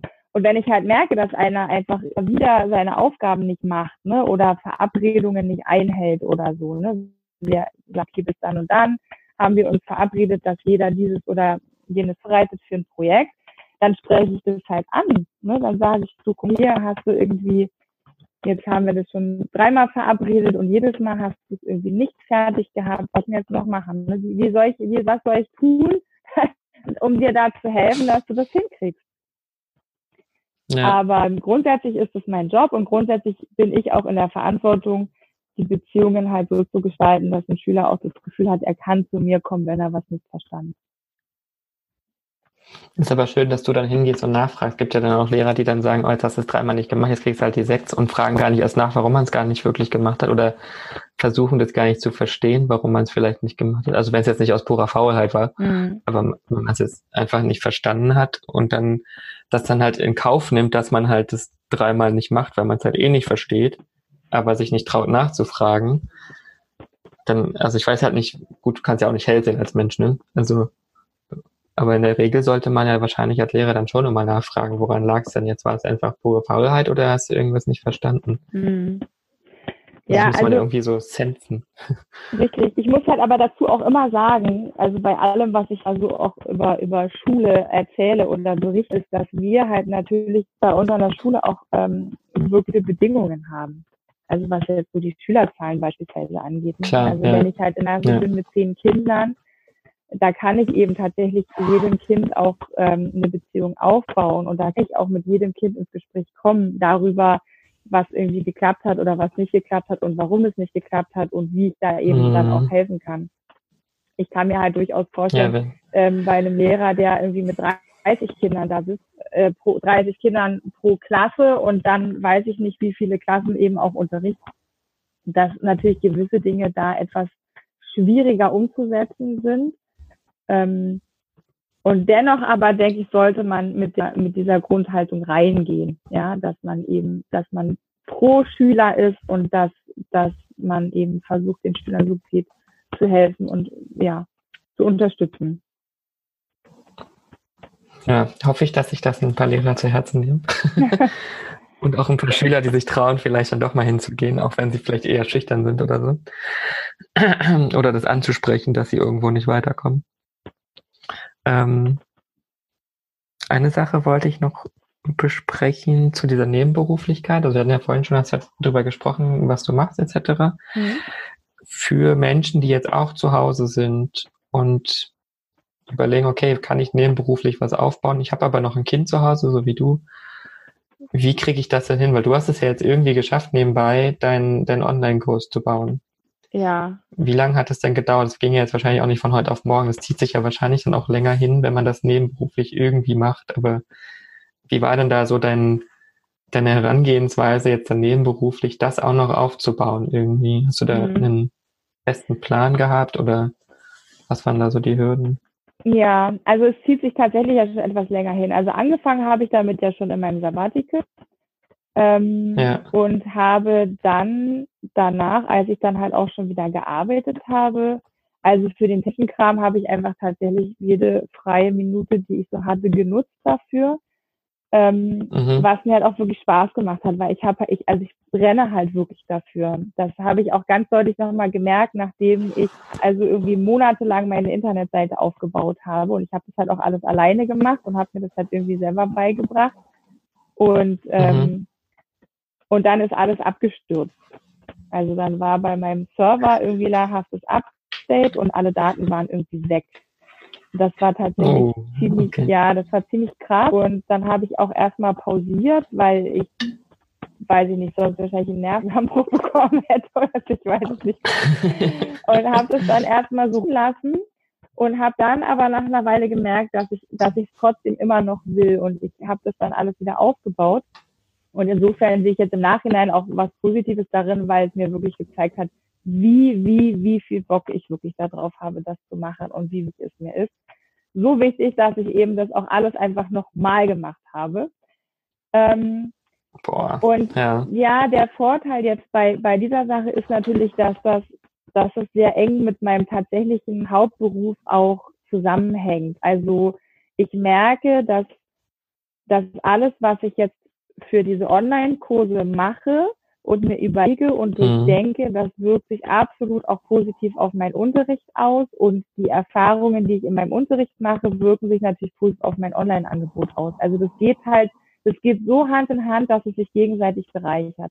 Und das ist natürlich ein Vorteil. Ne? Das ist, glaube ich, was anderes, wenn jetzt jemand ähm, hauptberuflich arbeitet und dann im Nebenberuf was völlig anderes macht, ne? was, was Klar, Hauptberuf ja. überhaupt nichts zu tun hat ist halt bei mir nicht der Fall. Also ich habe halt auch quasi die Idee der Eltern ähm, Unterstützung lasse ich halt auch bei mir in der Schule einfließen, indem ich da eben die Elternakademie zum Beispiel durchführe, ne? wo ich eben auch so ähm, Themenabende für Eltern anbiete, wo ich denen zeige, was sie zu Hause mit ihren Kindern machen können und ähm, wie sie da helfen können und unterstützen können. Also das ist natürlich, wie gesagt, von Vorteil, schön, ja. weil das halt eigentlich alles eins ist. Ne? Also alles hat so den, den gleichen Ursprung, die gleiche Motivation und greift ineinander. Und ähm, ja, ich, ich nutze zum Beispiel die frühen Morgenstunden zum Arbeiten, so ganz konkret. Ne? Also ich bin ein totaler Frühaufsteher. In der Regel wache ich zwischen fünf und sechs und ähm, okay. und bin dann und habe dann halt auch Lust zu arbeiten. So und alle schlafen noch. Das heißt also in der Zeit schleiche ich mich dann an den Schreibtisch und genieße die, die Ruhe der Morgenstunden, um zu arbeiten. Und ja. Das ist, das ist, also es ist auf jeden Fall sehr, sehr wichtig, dass du ja dann quasi dieses, dass es so ein Herzensthema ist, wofür du brennst, damit du überhaupt ja morgens um fünf aufstehst, um da wirklich dann dran arbeiten zu wollen direkt. Ja, anders geht's nicht.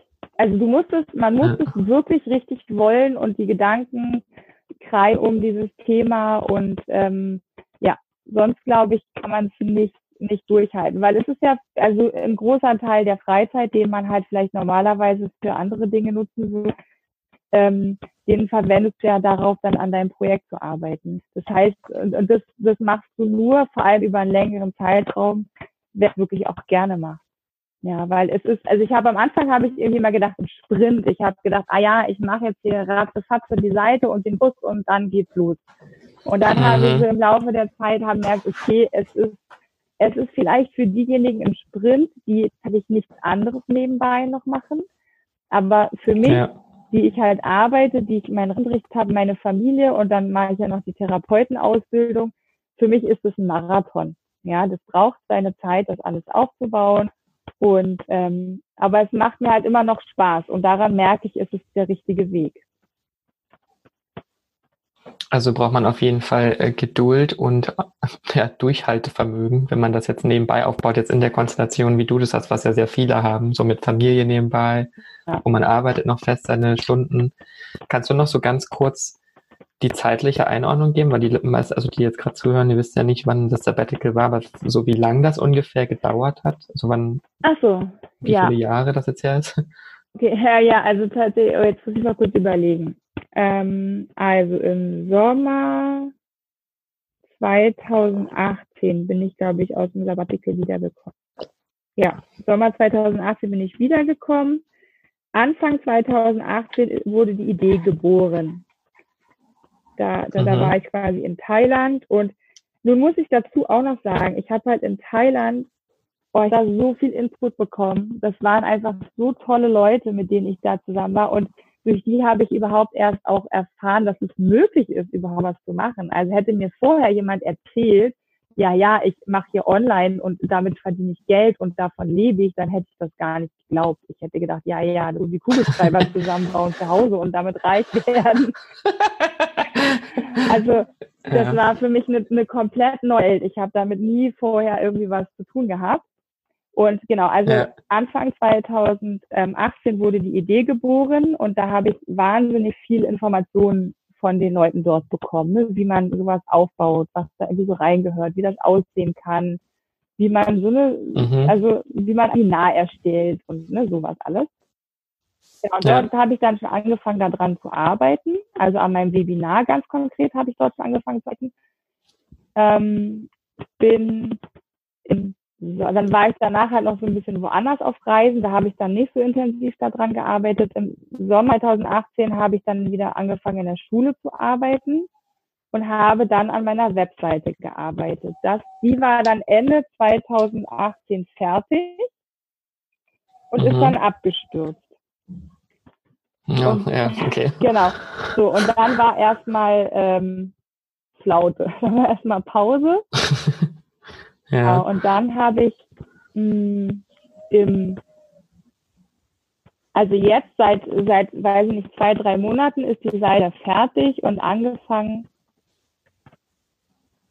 habe ich, glaube ich, vielleicht Mitte, Mitte 2019 habe ich dann wieder angefangen, das Pro Angriff zu nehmen. Habe dann die Seite wieder aufgebaut, und habe halt parallel immer so ein bisschen auch an den Online-Kursen gearbeitet, wobei ich da auch noch zweimal das Konzept umgeschmissen habe, weil das der erste Kurs, den ich angefangen habe, der war riesengroß, also das ging schon, das ist schon fast im therapeutischen Bereich reingegangen.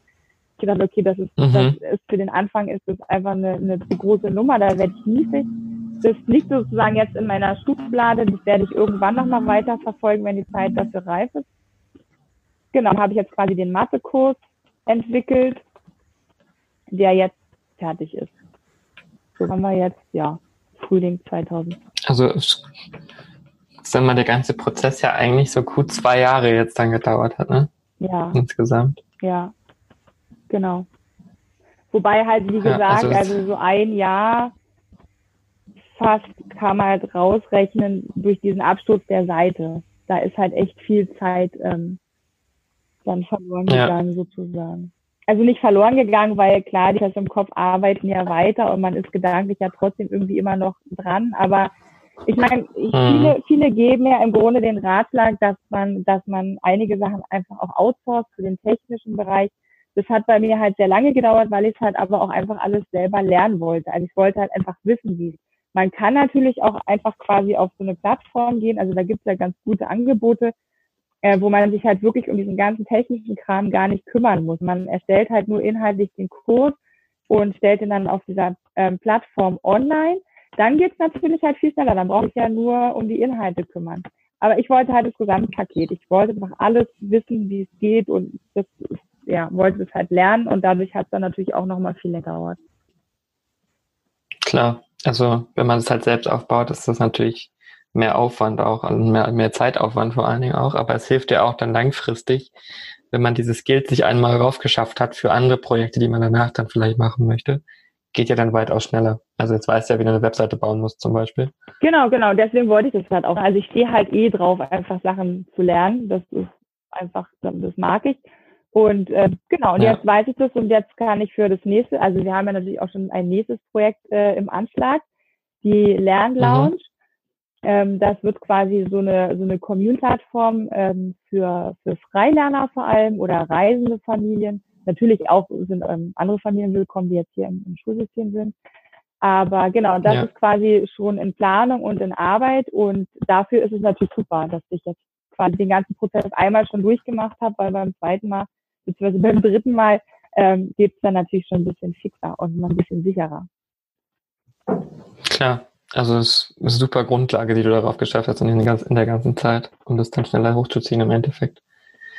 Ja, sehr schön. Hättest du noch ähm, so deine drei Top-Tools, die du irgendwie benutzt für diese Online-Kurserstellung, falls jetzt jemand hier auf die Idee kommt, hey, ich könnte mit meinem Business auch Online-Kurse bauen, was du da benutzt hast, um so einen Kurs zu erstellen? Ja, also ich liebe Camtasia, muss ich echt sagen. Also damit äh, schneide ich halt die, die Videos und weil da kann man super toll auch die Texte mit einfügen, noch zur Visualisierung. Und also das finde ich richtig gut. Ähm, ja. Ich finde Canva auch ganz gut, so für die, für die Facebook-Beiträge. Ähm, und die haben ja. halt eine ganz schöne äh, Fotodatenbank auch, die man nutzen kann. Das stimmt, ja. ja. Das finde ich ganz gut. Und das, naja, Zoom natürlich. also, ja, ja ich habe tatsächlich jetzt, ich habe in meinem Kalender, ich habe jeden Tag irgendwie zwei, drei Zoom-Calls mit irgendwelchen Leuten und Sachen. Und ja, das ist mir inzwischen auch ans Herz gewachsen. Und, wo, und womit vermarktest du, also beziehungsweise womit verkaufst du dann den Kurs? Mit welch, welchem Tool? Also wenn ich den jetzt quasi aufgenommen habe mit Camtasia, meine Werbeposts mache mit Canva und in Zoom vielleicht einen Webinarplan, aber wie verkaufst du das dann? Hast du da irgendein anderes Tool, was du noch nutzt? Ja, also ich habe auf der Seite, auf meiner Internetseite habe ich noch ähm, also DigiMember und DigiStore. Das ist quasi ah, ja, DigiMember, okay, ja. den, den mhm. Mitgliederbereich mit DigiMember, den verkaufe ich selber über DigiStore und dann habe ich noch YouCatMe für die Terminvereinbarung. Ähm, mhm. Dass sozusagen die Leute sich halt den Termin aussuchen können. Und ähm, genau, über Facebook. Facebook ist auch eigentlich im Moment einzig. Also ich weiß, es gibt ja noch tausend andere Plattformen und Instagram und Pinterest könnte man noch und so, aber das habe ich alles nicht, sonst verzettelt man sich, glaube ich, zu sehr. Und ein Kanal ja, ja, ich würde mich das ja, ist genau. ab. Ja, das stimmt. Also zu viel Kanäle Social Media würde ich auch nicht machen. Erstmal einen vernünftig bedienen und dann kann man irgendwann gucken, ob man den nächsten nimmt. Ja. Ähm, aber cool. Ich würde auf jeden Fall die ganzen Tools dann nochmal in den Show Notes auflisten für jemand, der das dann vielleicht auch machen möchte. Mhm. Ah, und Trello. Ähm, Trello finde ich auch cool. Da habe ich wirklich auch die ganze Modulplanung für den Kurs gemacht und mache jetzt auch den, den Launchplan quasi.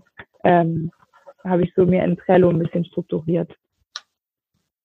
Okay. Das wäre wär mal tatsächlich spannend, wie du da die Struktur aufgesetzt hast in, in Trello für diesen Kurs. Aber ich weiß ja nicht, ob du da irgendwie einen Screenshot sharen kannst oder so, den man in die Show Notes packen kann.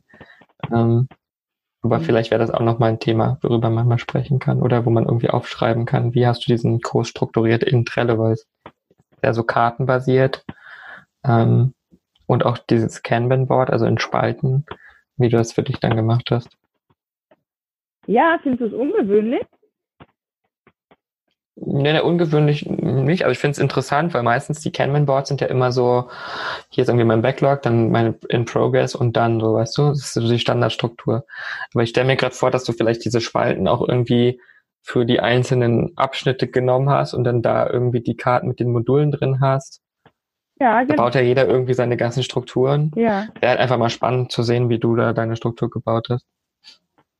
Ja, witzig, ich habe gar nicht darüber nachgedacht, aber ja, klar, natürlich gibt es da tausend verschiedene Varianten. Ich habe halt die genommen, die ja. irgendwie, die mir eingeleuchtet hat dafür. Ja, das, das, das hilft ja immer ganz gut weiter für andere, wenn die sehen, ah, so hat sie das gebaut, dann kann ich das vielleicht auch für mich so bauen. Äh, macht ja irgendwie Sinn. Ähm, deswegen, also falls man das irgendwie sharen kann, kann ich das noch reinpacken. Ja. Werdet ihr dann in den Show Notes sehen. Ja, also Screenshot kriege ich vermutlich hin. Irgendwie. Okay. okay. ja, gut. Ähm, also von meiner Seite wäre ich jetzt, glaube ich, erstmal durch so von den Fragen, die ich irgendwie hatte. Ja, Hättest cool. du noch irgendwas, worüber, worüber du reden möchtest, was du noch loswerden möchtest, alle Leute da draußen, außer dass sie deinen Online-Kurs mal besuchen sollen? ähm, was ich noch loswerden möchte. Also was ich mir halt wünsche, ist, dass irgendwie, dass die Familien das Potenzial, was in der Lernbegleitung steckt, entdecken. Weil ich glaube, das ist halt mhm. halt so, das ist so wertvoll, wenn man das auf positive Weise für sich nutzt. Und ich finde es halt immer so traurig, wenn, wenn so dieses ganze Lernthema in den Familien sehr stressbesetzt ist. Und ähm, genau, und das ist halt ja auch im Grunde so mein Anliegen, warum ich das überhaupt mache, was ich mache, weil, also ich müsste eigentlich ja nicht machen. Ne? Ich bin irgendwie verbeamtet auf Lebenszeit und ich ne, mache da auch gerne meine Arbeit, aber ich sehe da halt noch so mehr drin. Da ist wieder, ist, da steckt noch ja. so viel Potenzial, was noch nicht, was sich noch nicht entfaltet hat. Und, ähm, und viel Potenzial auch für mehr Freiheit, ne? also was so das Schulsystem angeht. Genau. Und das, das wünsche ich mir halt irgendwie. Das ist das, was ich gerne in die Welt hinaustragen möchte. Und das sind sehr schöne Worte. Und ich hab, bin natürlich jetzt wieder sehr angefixt auf das große Lernhaus und dann werde ich auf jeden Fall auf dich zurückkommen, damit du dann quasi die ähm, diese futuristischen, intelligenten Räume da reinbaust. Also ich habe da wirklich gar kein Problem. da entstehen bei mir ganz andere Bilder in meinem Kopf irgendwie und ähm, und ein sehr schönes Bild von diesem von diesem Lernhaus. Ja, vielleicht sollte man das tatsächlich so langfristig nochmal als Projekt anstreben.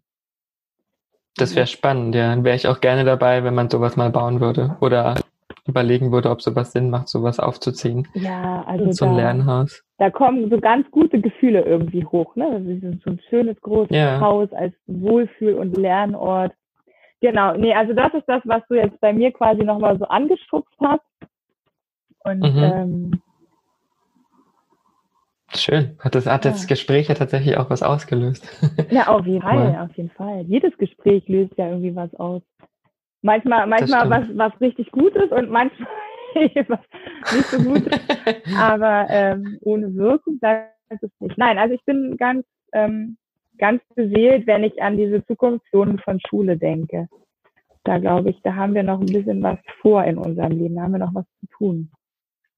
Das stimmt. Ich hoffe auch, dass du vielleicht irgendwann mal die Position einnimmst, dass du den Lehrplan machen kannst oder planen kannst, wie Schule sein sollte in der höheren Position irgendwo.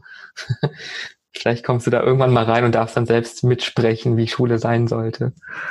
Ja, ich glaube, das falls ist, du sie nicht selbst baust. Das ist immer, glaube ich, so eine Entscheidung, die man treffen muss, weil ich, ich glaube, dass wenn man diesen Weg geht, dann ist man ganz schnell ähm, weg vom Kind.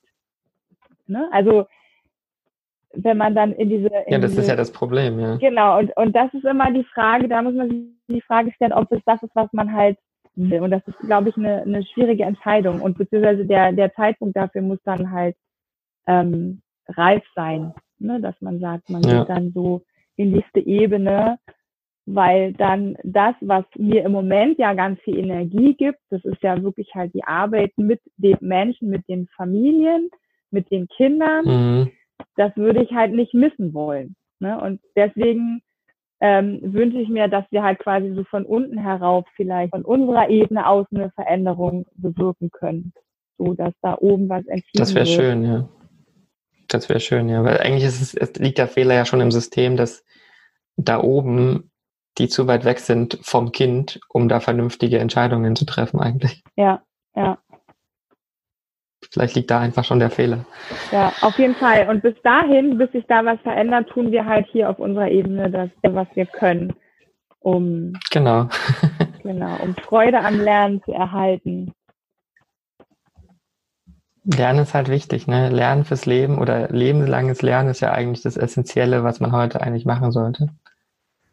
Ja, und es ist so schön. Es ist schön. Also ich bin wirklich bekennender Lernjunkie. Deswegen mache ich, hm, glaube ich, auch. auch. immer irgendwelche neuen Sachen. Also, weiß ich, ich bearbeite jetzt das letzte, was ich so neu gemacht habe, weil ich bearbeite jetzt die Hufe meiner Pferde selber. Da habe ich auch total gelernt. ähm, ja, und das ist, ja, cool. das ist halt, ne, wenn, wenn das erhalten bleibt, dann kann man sich auch einfach sein Leben lang in alle Richtungen weiterentwickeln, in die man möchte, wenn man, wenn man da diese Freude am Lernen halt hat. Und deswegen ist es unsere Aufgabe eigentlich diese Freude bei den ja. Menschen, bei den Kindern zu erhalten. Ja, und dieses Feuer halt niemals ersticken. Das ist schön. Ich, ich finde, das sind gute Schlussworte gerade. Jawohl. Die du gerade gesagt hast.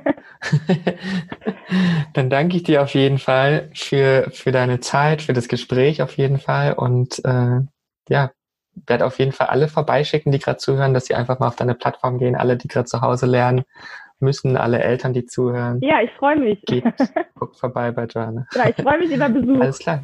Ich danke dir. danke auch. Bis, Bis dann. dann. Tschüss. Tschüss.